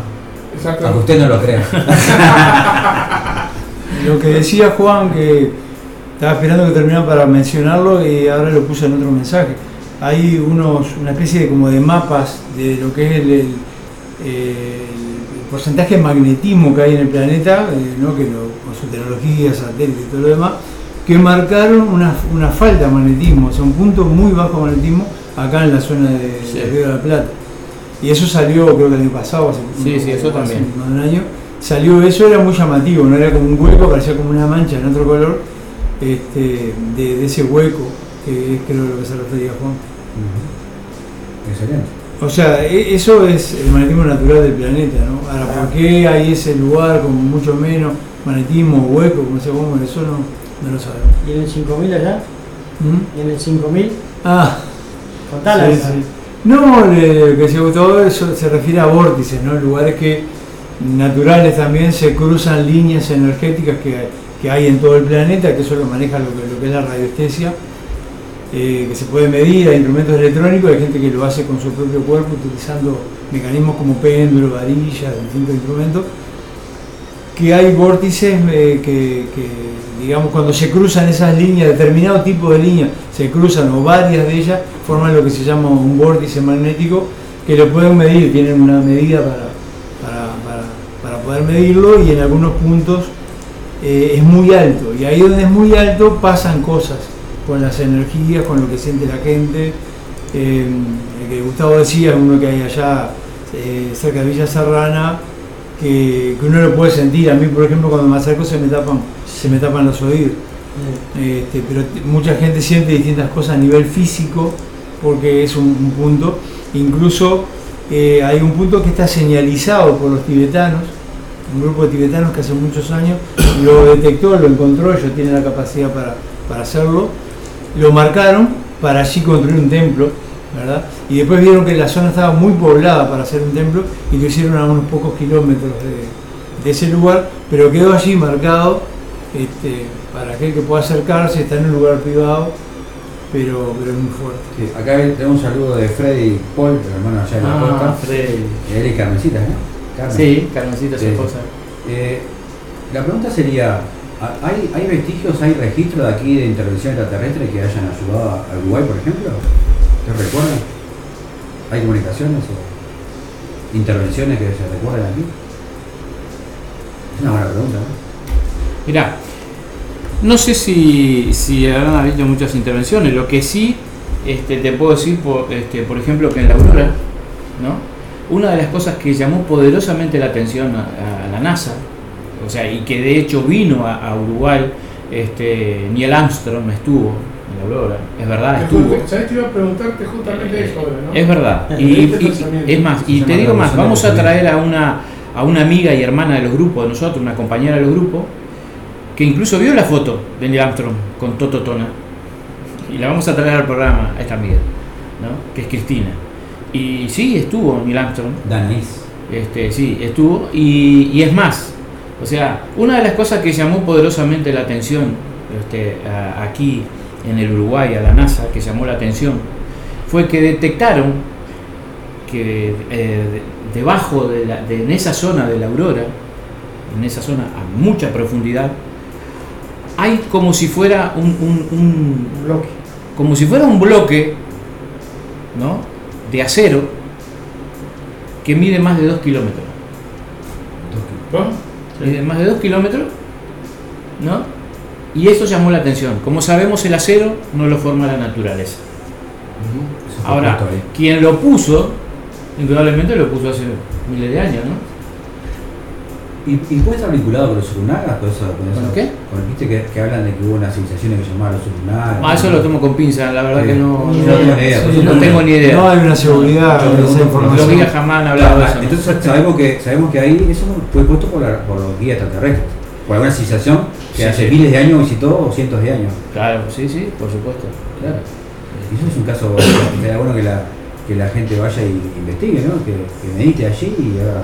En realidad hay muchas características que, que hacen bastante especial a Uruguay, ¿no? Por ejemplo, la cantidad de, de cristales que tiene el suelo, Claro. eso hace que, que potencie las energías y, y que también eh, absorba, ¿no? Es como un lugar que especial en eso, porque en realidad el norte de Uruguay y un poco lo que es sur de Brasil es que hay una concentración de, de- de cuarzo que no hay después en ningún otro lugar. ¿no? Se dice que es como parte del desprendimiento de la separación de Sudamérica con lo que era África. ¿no? Sí, hay una parte que tiene mucho, eh, mucho este, cuarzo, pero no es, eh, es en el una parte en el estado de Goiás, hay una parte que también tiene mucho cuarzo, pero en esa zona, y justamente ahí también se dan muchos avistamientos, experiencias, que es en, en, eh, en la zona que, que hay el Roswell de Brasil, que llaman en Goiás, que se llama Alto Paraíso, pero también este, eh, en la- que llaman la Chapada dos de Adeiros, o sea, toda una zona en el estado de Goiás donde también hay mucho este, cristales de cuarzo y todas esas cosas, pero ahí, en otros lados, no, en Y Brasil. se no hay mucho de avistamiento, mucha y actividad. se da mucha actividad de avistamiento, de nave y de todo, ¿no? En la Aurora también, creo yo, no, o sea, por, lo que, por lo que sé, porque era vecino de. Yo, viví, yo soy de Artigas, ¿no? Hay gente que, o sea, ahí habían dos cosas. Por, un- por un lado estaba la, la cuestión del Padre Pío, que está ahí también, la, La capilla. la capilla del Padre Pío, porque supuestamente el Padre Pío se le apareció ahí a unos peones, a una familia. Entonces, es, es gracioso porque hay excursiones de católicos, de creyentes, que van por el tema del Padre Pío. Y hay excursiones de gente que van por el, por, por el, por el tema de los avistamientos y de todas las cosas, de todo el misterio que hay, por el, por el tema del, del contacto extraterrestre. Entonces, es como medio pintoresco cuando de repente caes ahí Sí, y sí. hay gente, hay creyentes mezclados con gente que va por el, Por el tema, por el tema de lo- del, del contacto y se crea toda una, toda una, como se toda una mezcla interesante de gente ahí, ¿no? Este, ¿Y cómo es? Y una vez, me, una vez me invitaron, yo no fui, Pero, pero, pero sí, me- lo que me comentaron fue justamente eso, que justo se, se, Se cruzó se la- cruzó la, la, la- la- la- una, una, una, ¿cómo es una, una excursión de, de gente que iba por el Padre Pío con otros que iban por el tema del contacto. Y que ahí hay una energía muy grande este, en esa zona que, que es inexplicable, ya sea por cuestiones de fe cristiana o por el tema del, del con- del contacto, por el tema de, de avistamientos y todo eso, que es impresionante la energía que hay en esa zona. Claro. Como hay en otras partes del Uruguay también, ¿no? Acá si Jorge está escuchando, que iba a escuchar el programa, Jorge LLT, no sé si estará conectado o no, pero cuando escuche el programa él se va a acordar con él y con Jacqueline, su esposa, Sí. que justamente ayer estuvo, hoy vine de su campo, estuve en el campo ahí, donde yo comenté al principio del programa, Sí. con él estuvimos en la Taza de la Aurora, yo nunca había ido, entonces ellos, ellos me llevaron porque les gustaba todas las labores que, que, hacemos, de meditación, etc. Entonces ellos estaban vinculados hace muchísimo, ¿saben? Al grupo de Reiki, entonces les gustaba lo, lo que era Al grupo de Reiki. Sí, lo, lo que era la parte de eso. Entonces, ellos. Sí. Y entonces este, fuimos y todo, en un momento de la noche, todo el grupo se quedó ahí compartiendo, no sé qué, tomando mate. Y yo me acuerdo que fuimos por el costado de la calle, ¿viste? Sí. Por el costado de la calle. En la, en la estancia fuimos con, con Jorge y con Jacqueline, seguimos caminando. Porque yo estaba haciendo un trabajo de, habían perdido a una hijita hacía poquito tiempo, entonces estaba, un poco, estaba haciendo una, una labor de sanación del alma, bueno, fue algo muy sentido. Y recuerdo que caminamos por ahí, empezamos a ver esferas naranjas gigantes, empezamos a ver luces que chocaban y se, y se formaban dos o tres, y eso eran satélites, eso eran esferas que chocaban y se formaban. y Eran vimos-. Sí, eran. Y vimos esferas gigantes naranjas, no de al lado, sino como de ponerle a, a 100 metros, ¿no? Fue maravilloso, fue increíble. Y bueno, ta, fue muy conmovedor también, muy emotivo por todo eso, por qué fuimos a ese lugar, ¿no? Sí, sí. Y Jorge tuvo una experiencia que me gustaría invitarlo algún día más adelante al programa, cuando él ande por aquí por la ciudad. Él tuvo una experiencia con Nicolás, que es un ser de Aurora, que es una, un- un- una, una persona que vive ahí en los puntos de terreno y que a veces se, se manifiesta y contacta con las personas, siempre se muestra como un joven, como un muchacho joven. Y él lo vio físicamente en el hospital cuando se estaba yendo Ana, Ana Karen, que estaba partiendo, su, su hijita que, fue, que trascendió. Y bueno, eso fue una experiencia que él tuvo que fue muy buena y fue justamente todo vinculado. Y ese ser de Aurora le dejó una medallita del Padre Pío, por eso llegó a la estancia del Padre Pío. Ah, mira. Y es- dice que después él preguntó a los guardias de seguridad del hospital, no, que no pasó nadie, señor, si por acá era justo de noche y tenía que salir o entrar personas solamente por esa puerta, no, por acá no salió nadie. Claro. Nunca apareció la, ese ser, que después él lo, corroboró cuando fue la estancia. Por eso ahí hay muchos relatos de, de muchas vivencias impresionantes. ¿Quién? Dilo. No, no, eh, para vos el mensaje. de Luis Alberto Cabrera Piazza. Sí. Buenas noches, un abrazo a Alexander de parte de Luis Alberto Cabrera Piazza de iPhone. Ah, bueno, justamente, eh, bueno Luis, justamente estuvimos compartiendo, eh, que conté Luis en el principio del programa, después cuando escuches la grabación vas a ver que al principio contamos de toda la labor que ustedes hacen, que fue muy buena, el compartir y todo su, la tecnología, todo lo que es la parte espiritual con la parte de, conocimiento que ustedes tienen, así que muchísimas gracias por estar ahí, y ya sé que están todos ahí reunidos, mandé un saludo para todos de aquí del programa. Estaba pensando, ¿no? Que sí hay lugares que son energéticos, magnéticos, todo, ¿no? Pero el lugar no determina, ¿no? O sea, en todos estos años hemos corroborado que más que todo es la actitud que nosotros tengamos frente a todo, ¿no? Frente a la vida, ¿no? Y, y se pueden dar experiencias en cualquier lado, de hecho se han dado experiencias en cualquier lado, en los lugares menos pensados, ¿no? Lugares que uno de repente pensaba que no, no se iban a dar ciertas experiencias y se ha dado. Y lo que la gente comenta, ¿no?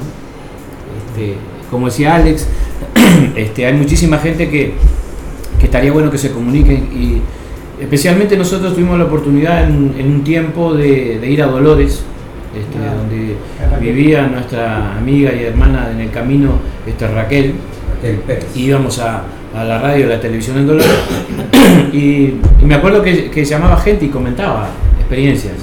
Y de todas esas experiencias me acuerdo de la de un señor que tenía un campo cerca de Dolores, que una noche iba llegando a su campo y en- estando en la portera, este, y él, él no lo comentó con nadie, ¿no? o sea, lo, nos comentó a nosotros, ¿no? Él llegaba a la portera y, y- y el casco del campo estaba de la estancia allí, no era una estancia muy grande, pero era una estancia, estaba a 500 metros de la entrada de, la portera.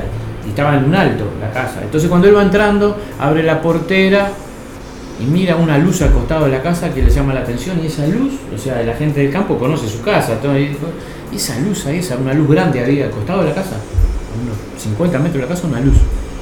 Cierra la portera y arranca en la camioneta. Cuando él arranca en la camioneta rumbo la casa por el, cam- por el campo, así, por el caminito, esa luz se eleva un poquito y se viene. Y cuando se le viene, para la camioneta, esa, esa luz viene y va disminuyendo la intensidad de la luz y, y él la ve y es un disco. Y se, y se para a 50 metros de la camioneta. Y era un disco de unos 12 a 15 metros de diámetro, calcula él. Él se baja de la camioneta, este disco estaba suspendido, de repente este, salen tres patas, no saben ni de dónde salen tres patas, que en el- se apoya en el piso, la mira, y, y se abre una puerta y de la nada así aparece como si se materializara como holográficamente una, una rampa y él se baja de la camioneta y va rumbo a la nave. Qué valiente, ¿eh? Sí, él no tenía miedo, ¿no? Gente de campo, o sea, generalmente no tiene miedo. Entonces él iba, iba hacia la nave y él pensaba que iba a salir un ser de ahí, él no tenía miedo de encontrarse con porque iba a ser un ser, él pensaba que era un ser como, como distinto, pero, pero como nosotros, ¿no? Entonces cuando él se va acercando a la nave, cuando ya estaba cerquita de la nave, él empieza a sentir que todo a su alrededor se había detenido, como que todo estaba quieto. Y a él no le, no le dio miedo que bajara quien bajara de la nave, sino lo que se estaba dando todo alrededor. Que era como que todo se había quedado quieto, como que todo estaba quieto. Y él ahí empezó a caminar para atrás, empezó a caminar para atrás, y cuando él empezó a caminar para atrás, este, a volver a la camioneta, la nave este, recogió, desapareció esa rampa, no es que la recogiera, sino que desapareció. O sea, se cerró la puerta, porque aparte él veía la puerta como una luz adentro de la nave, tenue, pero una luz. O sea, se cerró la puerta, se- se- desaparecieron las patas también, quedó flotando eso, y, y salió en un segundo disparado, no lo veo más. Y después él tuvo otras experiencias, pero nunca una como esa. ¿no? Un señor de campo, o sea, por eso en el, en el interior hemos tenido la oportunidad, y después tuvimos un programa un tiempo también con Raquel en la ciudad de Mercedes, en el canal 8 de Mercedes, este, ¿no? que íbamos los fines de semana, y, y, y de hecho el, el director del canal de 8 de Mercedes nos mostró una de las filmaciones más espectaculares que he visto en mi vida. Sí, y era una nave, una nave venusina, con las tres esferitas esas que se ven abajo, pasa por el puente, por abajo, el pu- él está con la señora en la camioneta, abajo del puente Fray Bento, y por a- eh, de este lado, y por el otro lado del puente, por abajo del puente, pasa la nave así. Y tiene una filmación que está espectacular. Es más, el Cridomni le pidió la filmación a él. Pero los originales nunca los entregó. O sea, Como, como te digo una cosa, te digo la otra, ¿no? Como decís algún personaje por ahí.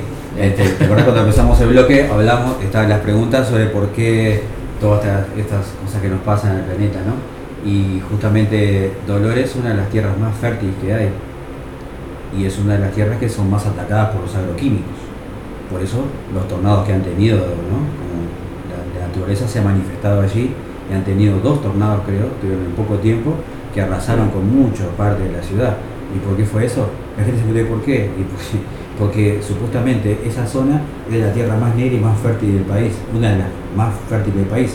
Y justamente la que más, entre comillas, envenenan con los agroquímicos. Y con las plantaciones. Y con las plantaciones y las, las fumigaciones. Por eso todo tiene que ver con el todo. Como hay una ley de luz, hay otra de reposición. Y, y bueno, si nosotros eh, eh, nos remitimos al, al tiempo, eh, aquel escrito que dejó el gran jefe este, Seattle, el presidente de los Estados Unidos, ¿no? cuando decía, cuando derribemos el último árbol, cuando envenenemos el último río, cuando, bueno, el hombre blanco se dará cuenta que la plata no se la puede comer. Eso fue un mensaje que tiene años, ¿no? Y, Acá tengo una pregunta que es medio, medio random, pero no sé si quiere responderla o no. Dice, el, el- el hombre no llegó nunca a la luna, es mentira que fuimos a la luna. Bueno, eh, según los extraterrestres y a través de experiencia de amigos de nosotros que tuvieron contacto directo, nosotros también hemos tenido experiencia, pero no así, de, por ejemplo, de viajar en las naves como viajó, como viajó Sisto y como otras personas. Este, hay un- un- una cosa bien curiosa. Según los extraterrestres, los primeros en llegar a la Luna no fueron los norteamericanos, sino que fueron los rusos. Un mes antes de que llegaran los norteamericanos, los rusos llegaron a la Luna. ¿Estás jodiendo el sueño americano? ¿Eh? ¿Estás jodiendo el sueño americano? No, según los extraterrestres pasó eso. Es más, eh, del otro lado de la Luna, en el lado oculto de la Luna, habría una base abandonada, ¿no?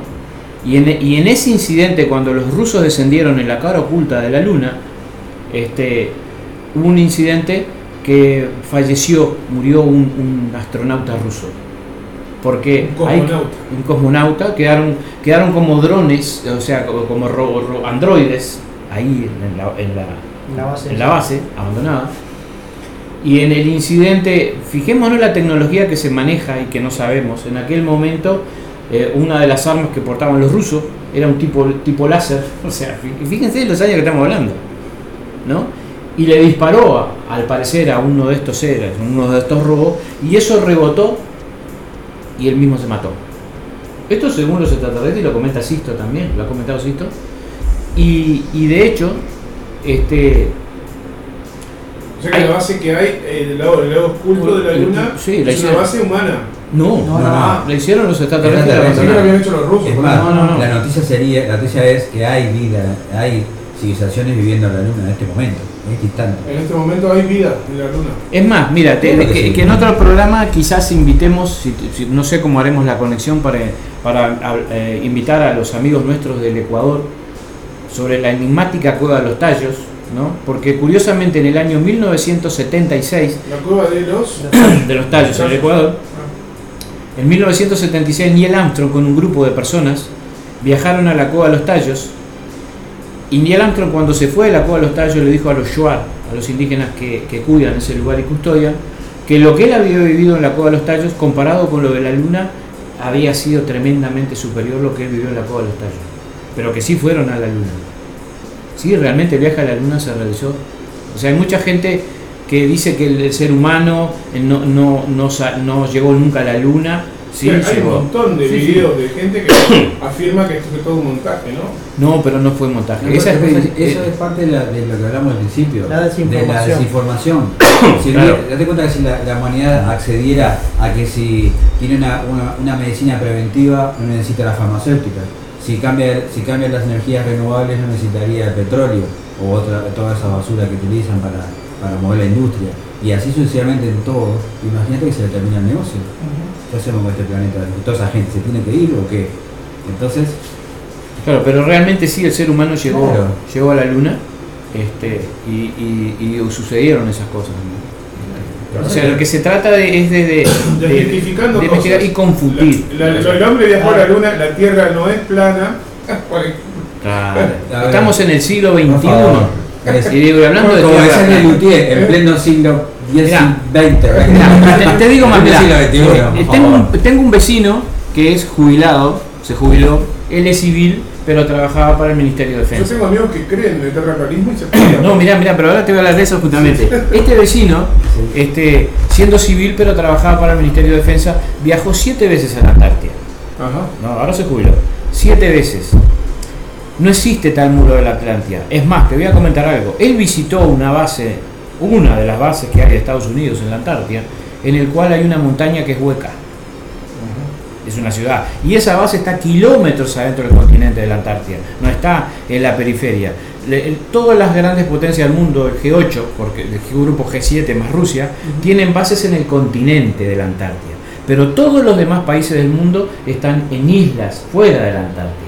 Ellos la tienen dentro del continente. Esta base se encuentra a kilómetros para adentro. de la Claro. O sea, no existe ese muro de hielo. Este, ¿Te das cuenta ahí, Martín?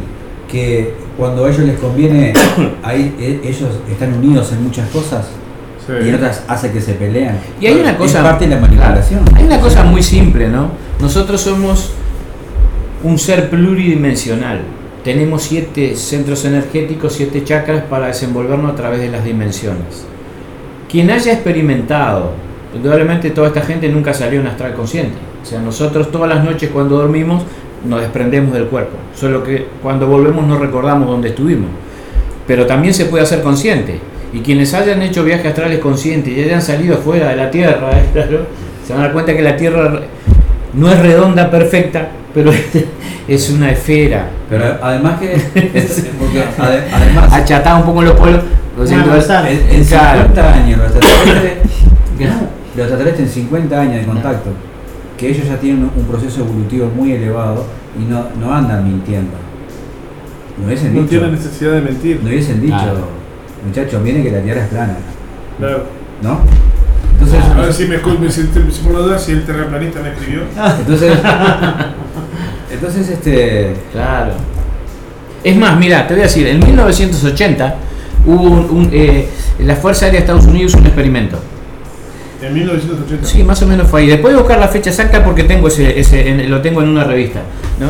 Yo guardo todo, no tiro nada. Entonces hicieron una- un experimento la Fuerza Aérea de Estados Unidos. En el Ecuador, donde está el centro del, viste que en el Ecuador se mide el hemisferio, donde hay un, incluso hay un, un monumento ahí, Un monolito. eh, este, que incluso han, han estado amigos de nosotros hace poquito, se hizo un encuentro en el Ecuador, que, este, que vivieron muy lindas experiencias y todos, este, hace unos meses, el año pasado, pero hace unos meses, en agosto fue, en el, en el- en el Ecuador, este, hay, hay un monumento que divide los hemisferios, el hemisferio norte y el hemisferio sur, que incluso hay este, unos recipientes y vos tirás agua y en el hemisferio norte gira para un lado el agua y, y- y das unos pasos para acá y tiras agua y gira para el otro lado.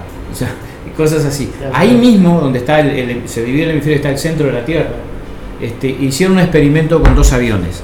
Dos aviones salieron a la misma velocidad, uno para un lado y otro para el otro, para dar vuelta a la Tierra y para encontrarse en ese mismo lugar a la misma velocidad. El avión que salió aprovechando la, la- Sentido de giro. el- el- el- aprovechando el sentido de giro de la Tierra, llegó antes que el otro. Y se volvieron a encontrar en el mismo lugar. O sea, que dieron la vuelta a toda la Tierra. Fíjate, si hubieran salido y el mundo fuera plano, no llegaban nunca más.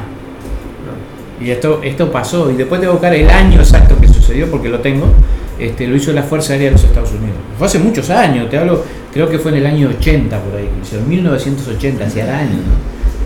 Y curiosamente que el que aprovechó la rotación de la Tierra llegó Igualmente antes. él te puede decir, bueno, pero si el experimento lo hizo en Estados Unidos, No, no, pero hay, hay, hay, hay, ¿No? hay este. Si puedes creer o no. Porque lo- Sí, pero no todo, no todo lo que ha hecho Estados Unidos, este, todo es negativo.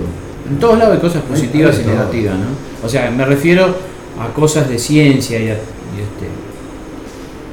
Hay un mensaje de Juan Cortazo que dice, antiguamente Aerolíneas Argentinas volaba hacia Australia atravesando el Polo Sur.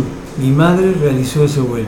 Ahí está, ahí está contando Juan, un amigo, o sea, que, o sea, hace años. Lo que pasa que se, no viajan por un tema comercial de gastos y por un tema que si le pasa algo al avión a- que viaje a Oceanía por ese lugar son miles de kilómetros que no tiene pista de aterrizaje, no tiene nada Claro. para reabastecerse. Por eso Entonces- van haciendo tipo escalas o Hacen- pasando por lugares donde pueden hacer escalas Claro. si hay un caso de emergencia. Sí, claro, sí, sí. Claro. Anda para en medio de la, de la Antártida este, con los y, pingüinos ahí. y- y está un poco fresco. Está, está- Sí. Está bueno. ¿Cuánto, cuánto tenemos? ¿Tenés un bloque más o ya? ya estamos en el hora de terminar. Ah, listo, sí.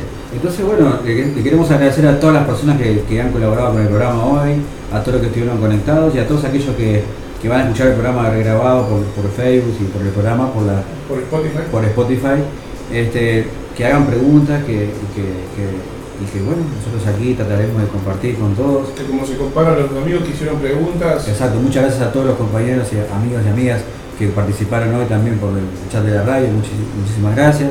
A todos los, los que están conectados en el Facebook, muchísimas gracias para todos. De mi caso ya me voy despidiendo.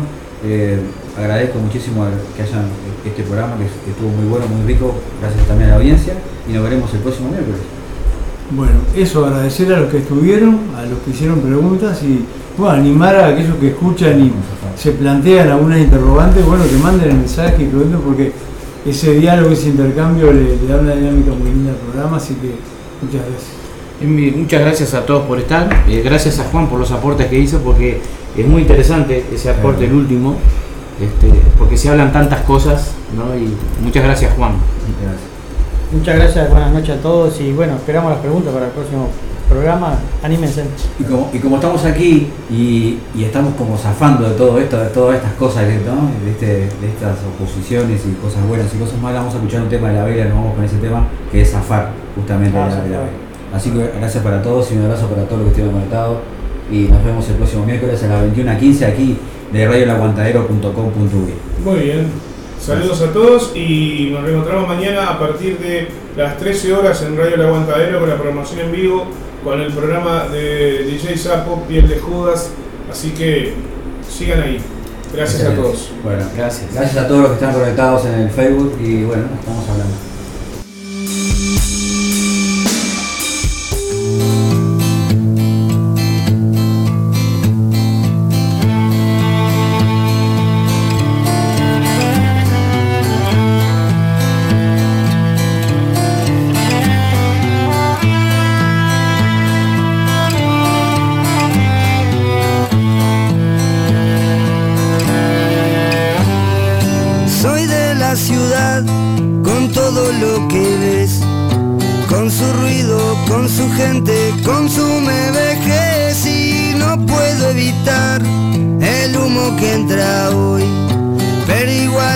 Sigo creciendo, soy otro carbón, no voy a imaginar la pena en los demás.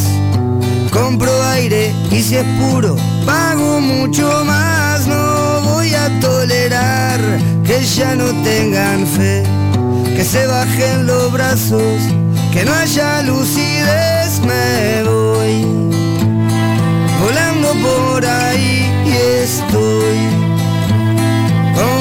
de irme. Voy silbando y sin rencor y estoy zafando del olor me encontré con la gente que sabe valorar que de turista en la capital han sabido vagar y no han encarado al fin la cruda realidad de respirar hollín, de llorar alquitrán y empiezo a envejecer sudando mi verdad. Criado para toser con mucha variedad y a dónde ir a parar cargando con mi olor deberíamos andar desnudos para